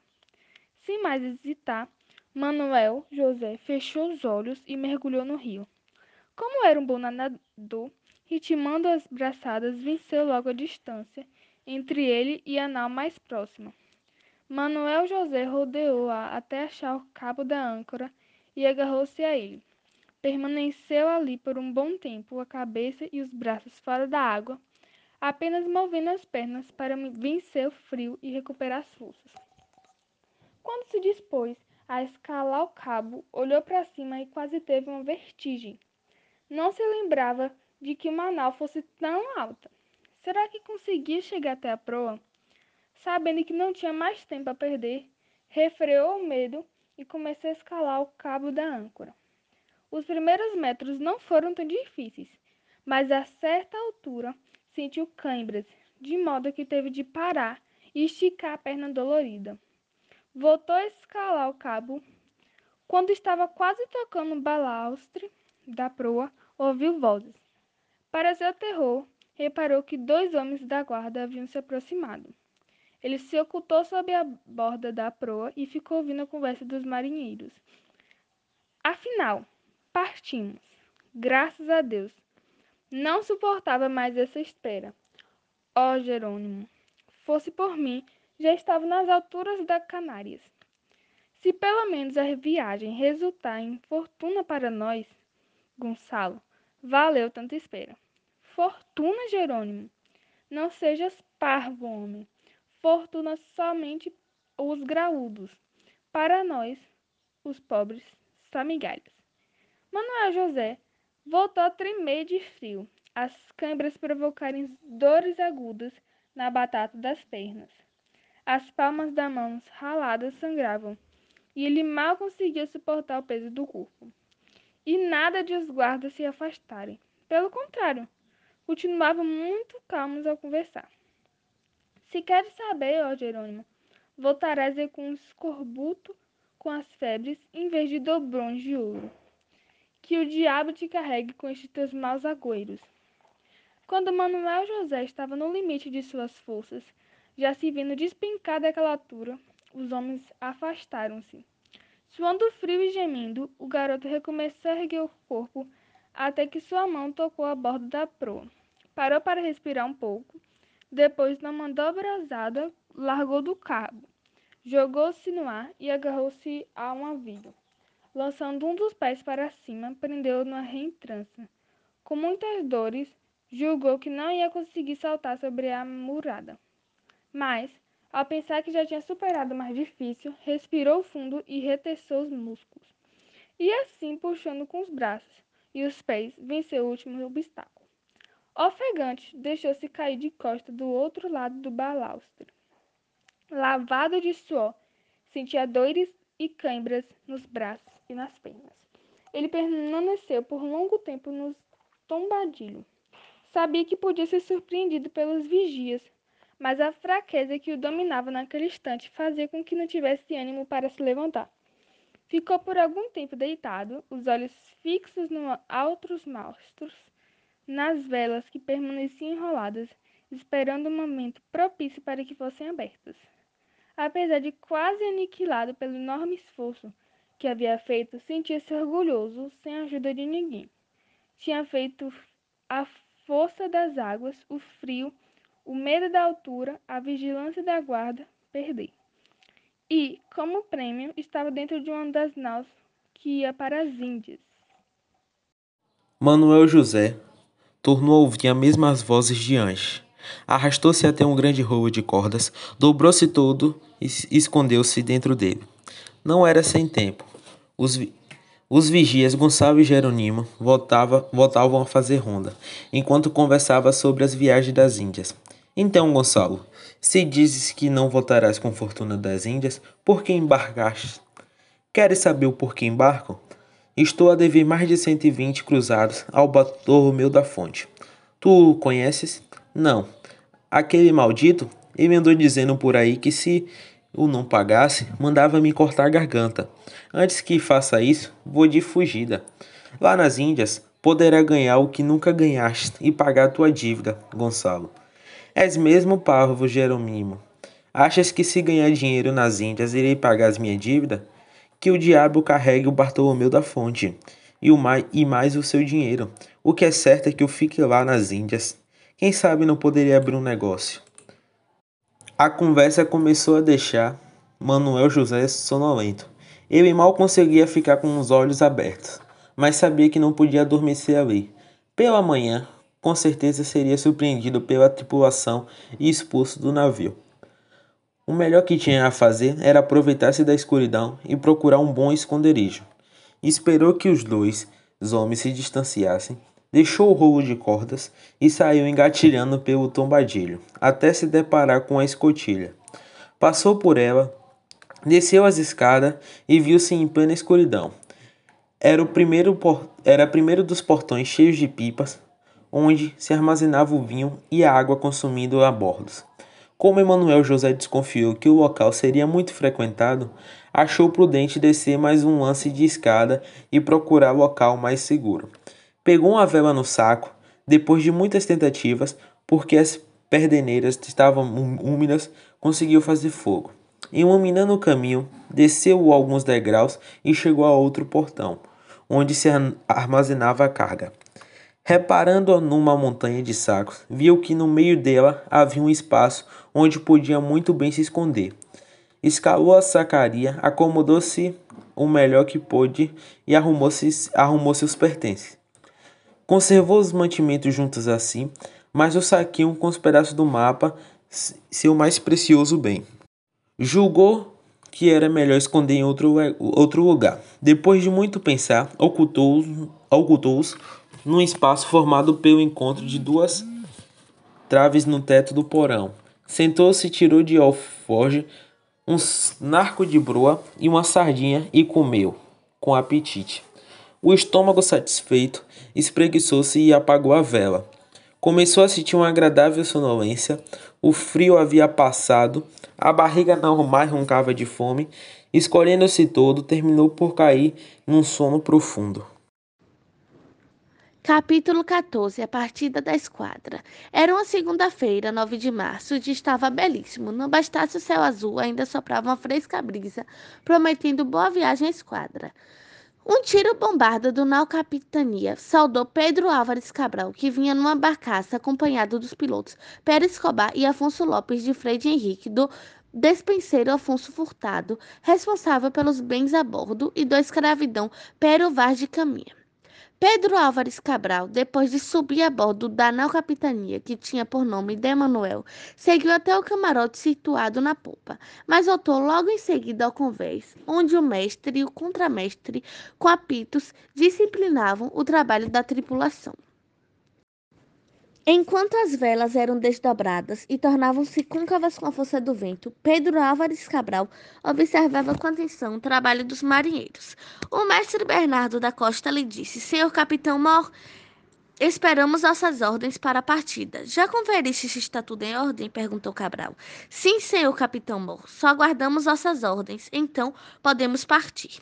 Bernardo da Costa fez uma referência, voltou-se para a tripulação que se pastava em silêncio no convés e fez só apito. O contramestre também apitou, e os homens correram para os seus postos enquanto a âncora era lançada na água. Pedro Álvares Cabral apoiou as mãos no balaustre, respirou fundo, encheu os pulmões com a brisa salgada e sorriu com satisfação. Cheio de orgulho, contemplava a frota que se distanciava do restelo. Pedro Álvares Cabral era, era o capitão-mor da frota e comandava na UCA capitania da esquadra, a mais bem equipada de todas. Os outros capitães eram responsáveis pelas outras embarcações. Após conferenciar com o piloto e o mestre, Cap... Cabral deixou o convés e recolheu-se ao seu camarote. Enquanto a João Manuel, os saltos que Naú, capitania, começou a dar fizeram que ele se despertasse. Abriu os olhos e seu estômago revirou-se tudo. E o pobre vomitou o que tinha comido na véspera, sem contar que passou a sentir muita sede devido ao peixe salgado ingerido. A falta de água começou a torturá-lo. Mesmo assim, não ousou sair de onde, de onde estava, porque temia ser surpreendido. Como ainda se sentisse se sentisse muito cansado, procurou dormir. Em vão, os movimentos bruscos da Naú jogava contra os sacos. O enjoo era uma, e uma dor de cabeça mantinham no desperto. E assim passou ele a maior parte do tempo maldizendo o dia em que teve a infeliz ideia de desembarcar. Se estava se sentindo tão mal, ainda não começo da viagem. O que dizer então quando estivesse em alto mar, enfrentando as da terríveis borrascadas de que tanto se falavam? Na certa, sucumbiria, vitimado pela sede, pelos vômitos, como se costumava acontecer aos marinheiros de primeira viagem. Quando a frota ganhou de vez o mar e o movimento do nau se tornou mais ritmado, Manuel José melhorou um pouco, os vômitos cessaram, bem como a dor de, de cabeça, mas a sede continuava a, a até nasá-lo. Por isso foi até onde se encontravam as pipas e, abrindo uma delas, bebeu delici... deliciado. Fechado, fechado Tônio retornou ao esconderijo. Capítulo 15 Nas Ilhas Canárias Cinco dias depois da partida, perto das nove horas da manhã, a esquadra se encontrava perto das Ilhas Canárias. O tempo muito bom e os ventos soprando favoravelmente haviam permitido que as naus percorressem uma distância de 700 milhas náuticas, a uma velocidade média de 5,8 nós. Nessa altura da viagem, Manuel José sentia-se bem melhor, mas continuava ainda atordoado pelo intenso calor propiciado pela, pelo clima da região. Não bastasse isso, outra coisa veio piorar a situação: a escassez de alimentos. No quarto dia, foi despertado pelo barulho dos ratos dentro do saco de provisões, que tinha esquecido aberto na noite anterior. Espantou-os aos socos e pontapés, mas o mal já estava feito. Se contar que o que sobrou tinha sido afetado pela umidade. Pensou então em pegar um pouco das provisões da nau. Contudo, veio a descobrir que os alimentos estavam trancados nas arcas e baús com cadeados. Era uma provi providência do despenseiro Afonso Furtado, para evitar os roubos.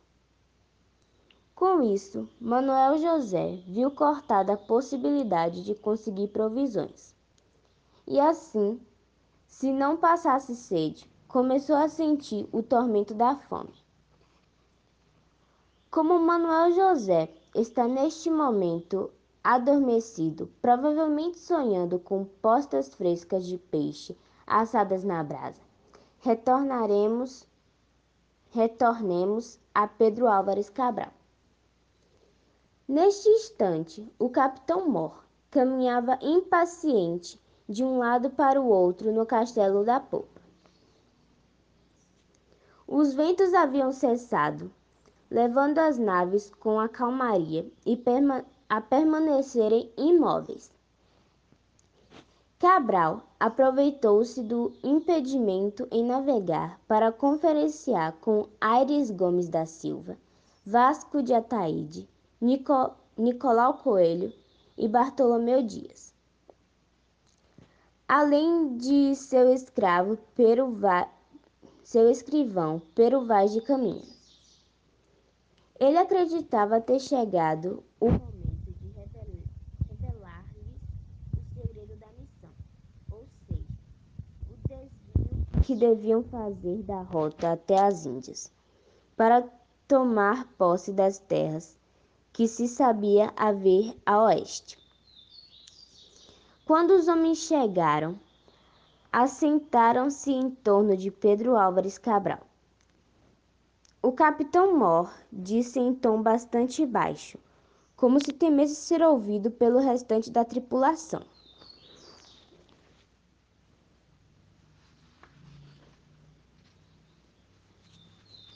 Senhores, convoquei-vos para vos colocar a par de um assunto de suma importância. Ele se calou, como se procurasse a melhor forma de comunicar a notícia da mudança de rota.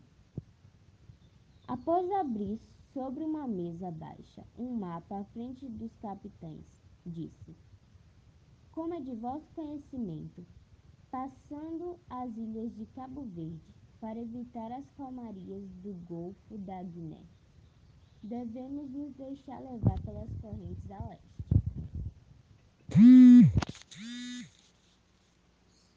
Em seguida, iremos para oeste, para sudoeste.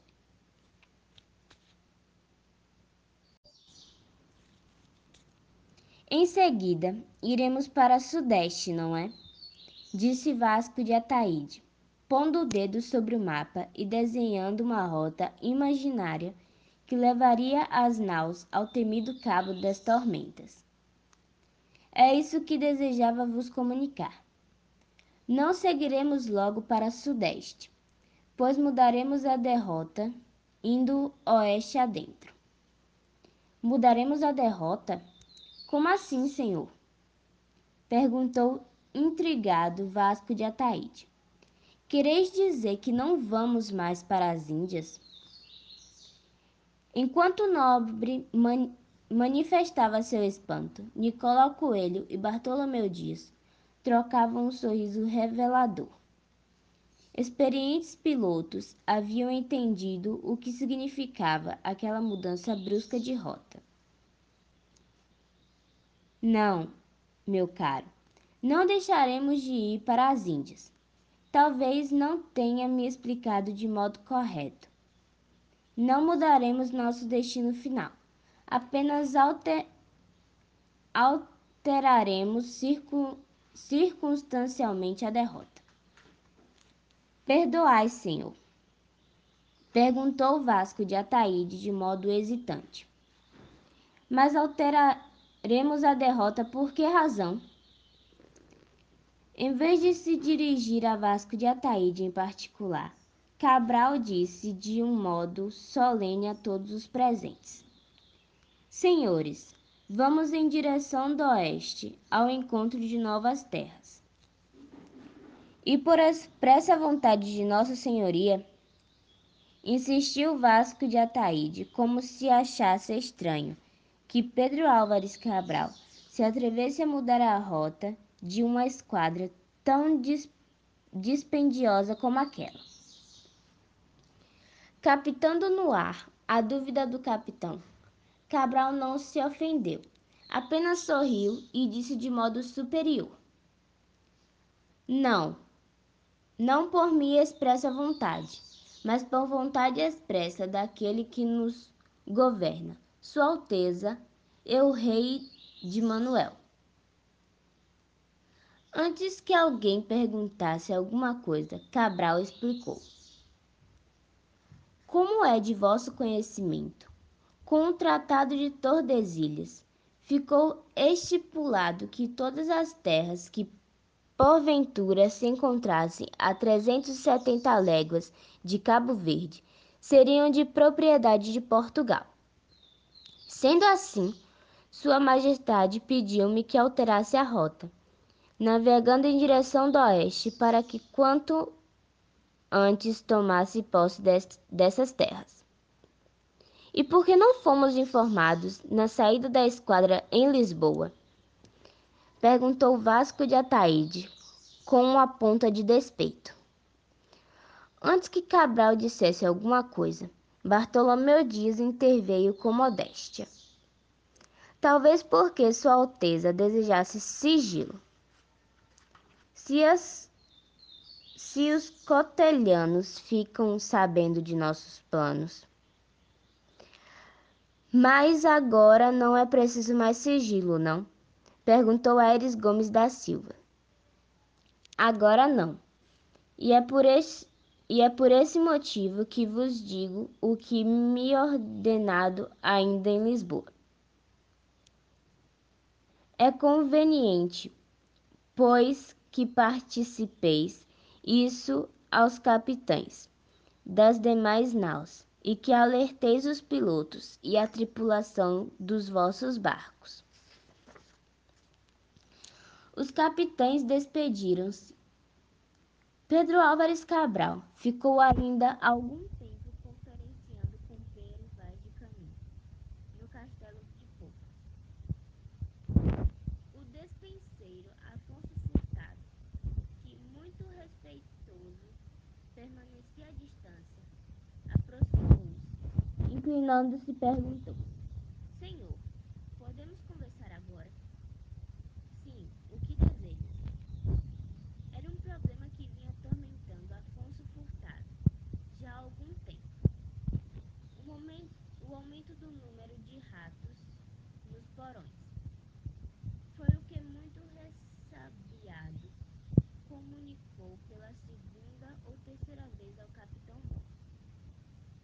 Cabral, ao, ao ser lembrado daquele assunto mais que trivial, fez um gesto de irritação e disse: Assim. Mas já não te disse que tomasse as providências que julgasses necessárias, homem. Meticuloso como era, Afonso Furtado ainda insistiu. Mas, senhor, precisava de vossa autorização para deslocar dois homens dos serviços diários para o trabalho. Muito bem, Afonso Furtado. Vai ao contramestre re requisita em meu nome os homens que quiseres para o trabalho. A caça aos ratos. Quando Afonso Furtado foi requisitar os homens para a caça aos ratos, nem precisou convocar o nome do capitão Mor para ser atendido de pronto. Serve-te de quem te aprover, disse o contramestre, fazendo um gesto largo com a mão. Um pouco de atividade não fará mal a esses malandros. Desrespeito coçou a cabeça, olhando ao redor de si. Alguns marinheiros costuravam parte das velas ou coziam botões nas roupas. Os outros dormiam, a cara tapada com boné. Um homem, encostado ao mastro, tocava viola e cantava: Canas do amor, canas, canas do amor. Pelo longo de um rio, canavial vi florido, canas de amor. Afonso Furtado pensou em requisitá-lo, mas como lhe agradasse ouvir a canção que lhe recordava a terra natal, resolveu poupá-lo. O despenseiro tornou a coçar a cabeça, olhando ao redor de si, ao dar com dois homens que praguejavam, enquanto jogavam cartas, coisa que sabia que os padres a bordo reprovavam. Decidiu-se por eles e os chamou. Um deles, com cara de poucos amigos, atendeu, dizendo: O que desejais de nós, senhor? Nada sabemos dos assuntos tão nobres da dispensa. Afonso Furtado fez que não ouviu a ironia. Com um gesto imperioso, ordenou aos homens que o seguissem. Tomai uma candeia, um saco, pedaços de pau e ide aos porões para dar cabo dos ratos. Com toda a má vontade possível, espreguiçando-se, lançando pragas contra Afonso Furtado, os homens abriram a escotilha e desceram as escadas, e começaram a vasculhar os recantos da nau. Enquanto um deles iluminava com a candeia, o outro, com um pedaço de pau, procurava acertar os ratos, que corriam apavorados. Quando conseguia acertar uma palada no roedor, o homem apanhava-o pela cauda, suspendia no ar e jogava-o dentro do saco, dizendo com desprezo: mais um para o jantar do maldito defurtado. O ruído das pancadas violentas contra o tabuado de Danal, contra as caixas, o grito dos homens e o guincho dos ratos deixaram Manuel José sobressaltado. Sabia que se eles descessem até o porão onde se encontrava, não tinha para onde fugir. Por isso mesmo, orou a todo quanto é santo, mas santo algum podia ajudá-lo naquele instante. Não demorou muito, já vinham os homens, em desespero. O garoto procurou se enfiar mais ainda entre os sacos, mas com esse movimento derrubou uma caixa que caiu no chão com estrondo. O homem iluminou o local do acidente e comentou: Ora, ora, ora, parece que temos uma ratazana das grandes. O outro homem, balançando um pedaço de pau, deu um sorriso mau e disse: Não te parece muito estranho um rato fazer balançar desse jeito a sacaria? Ou será outra espécie de rato que está ali? E começaram a tirar os sacos. Quando davam com um roedor, usavam propositalmente muita força para esmagá-lo, enquanto praquejavam, para o inferno e que o diabo te carregue. Até que a luz da candeia bateu sobre o rosto aterrorizado de Manuel José. Ó, oh, boca negra, já tinhas visto um rato desse tamanho? Disse o homem que usava uma venda preta num dos olhos. O garoto reconheceu na hora a voz de Pedro Maciel. Isso fez que ficasse ainda mais interessado pelo medo. O que fazemos com essa ratazana? Esmagamo-la com o pau? Sugeriu Simão Bocanegra, com uma gargalhada. Pedro Maciel enfiou a mão entre os sacos e puxou Manuel José pelo braço. O garoto nem resistiu, tamanho era seu pavor. O homem da venda preta pegou a candeia, examinou Manuel José e disse, entre surpreso e alegre: Pois não é, Boca Negra, que eu seria capaz de jurar que esse ratão parece em tudo com o filho do Moiro. Sempre segurando Manuel José preso pelo braço, perguntou ao companheiro: E tu adivinhas o que estaria ele a fazer aqui? E como poderia eu sabê-lo, ó Pedro? Homem, não sejas parvo. Pensa um pouco.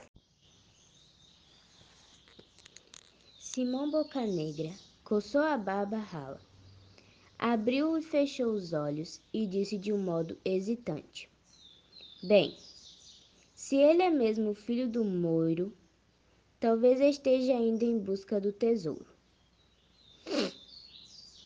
E se está indo em busca do tesouro, na, na certa, terá o um mapa consigo, completou Simão Bocanegra como se estivesse entusiasmado com a própria esperteza.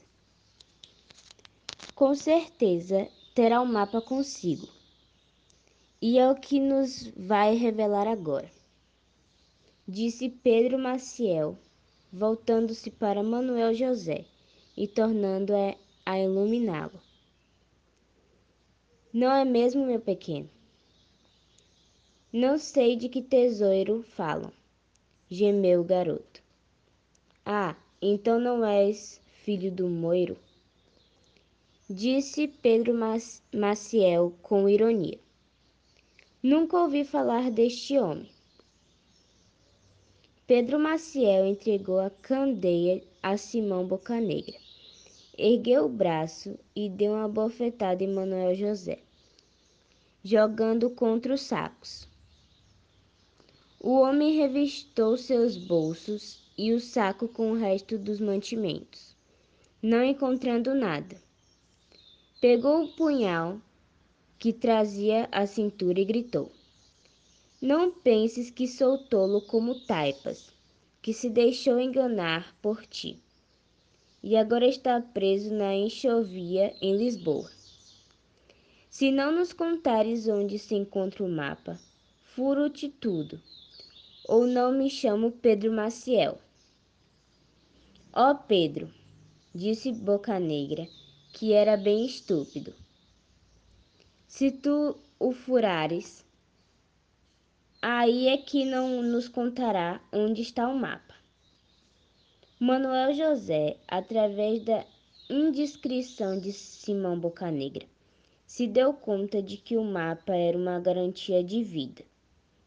Se o, se o entregasse, sua vida não valeria mais. Quando Pedro Maciel tornou a perguntar do mapa, respondeu com voz a tremer: Está escondido. Escondido onde?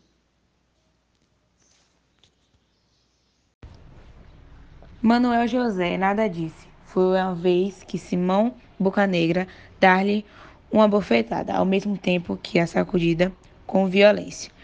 Dizer onde está ele, seu pilantra.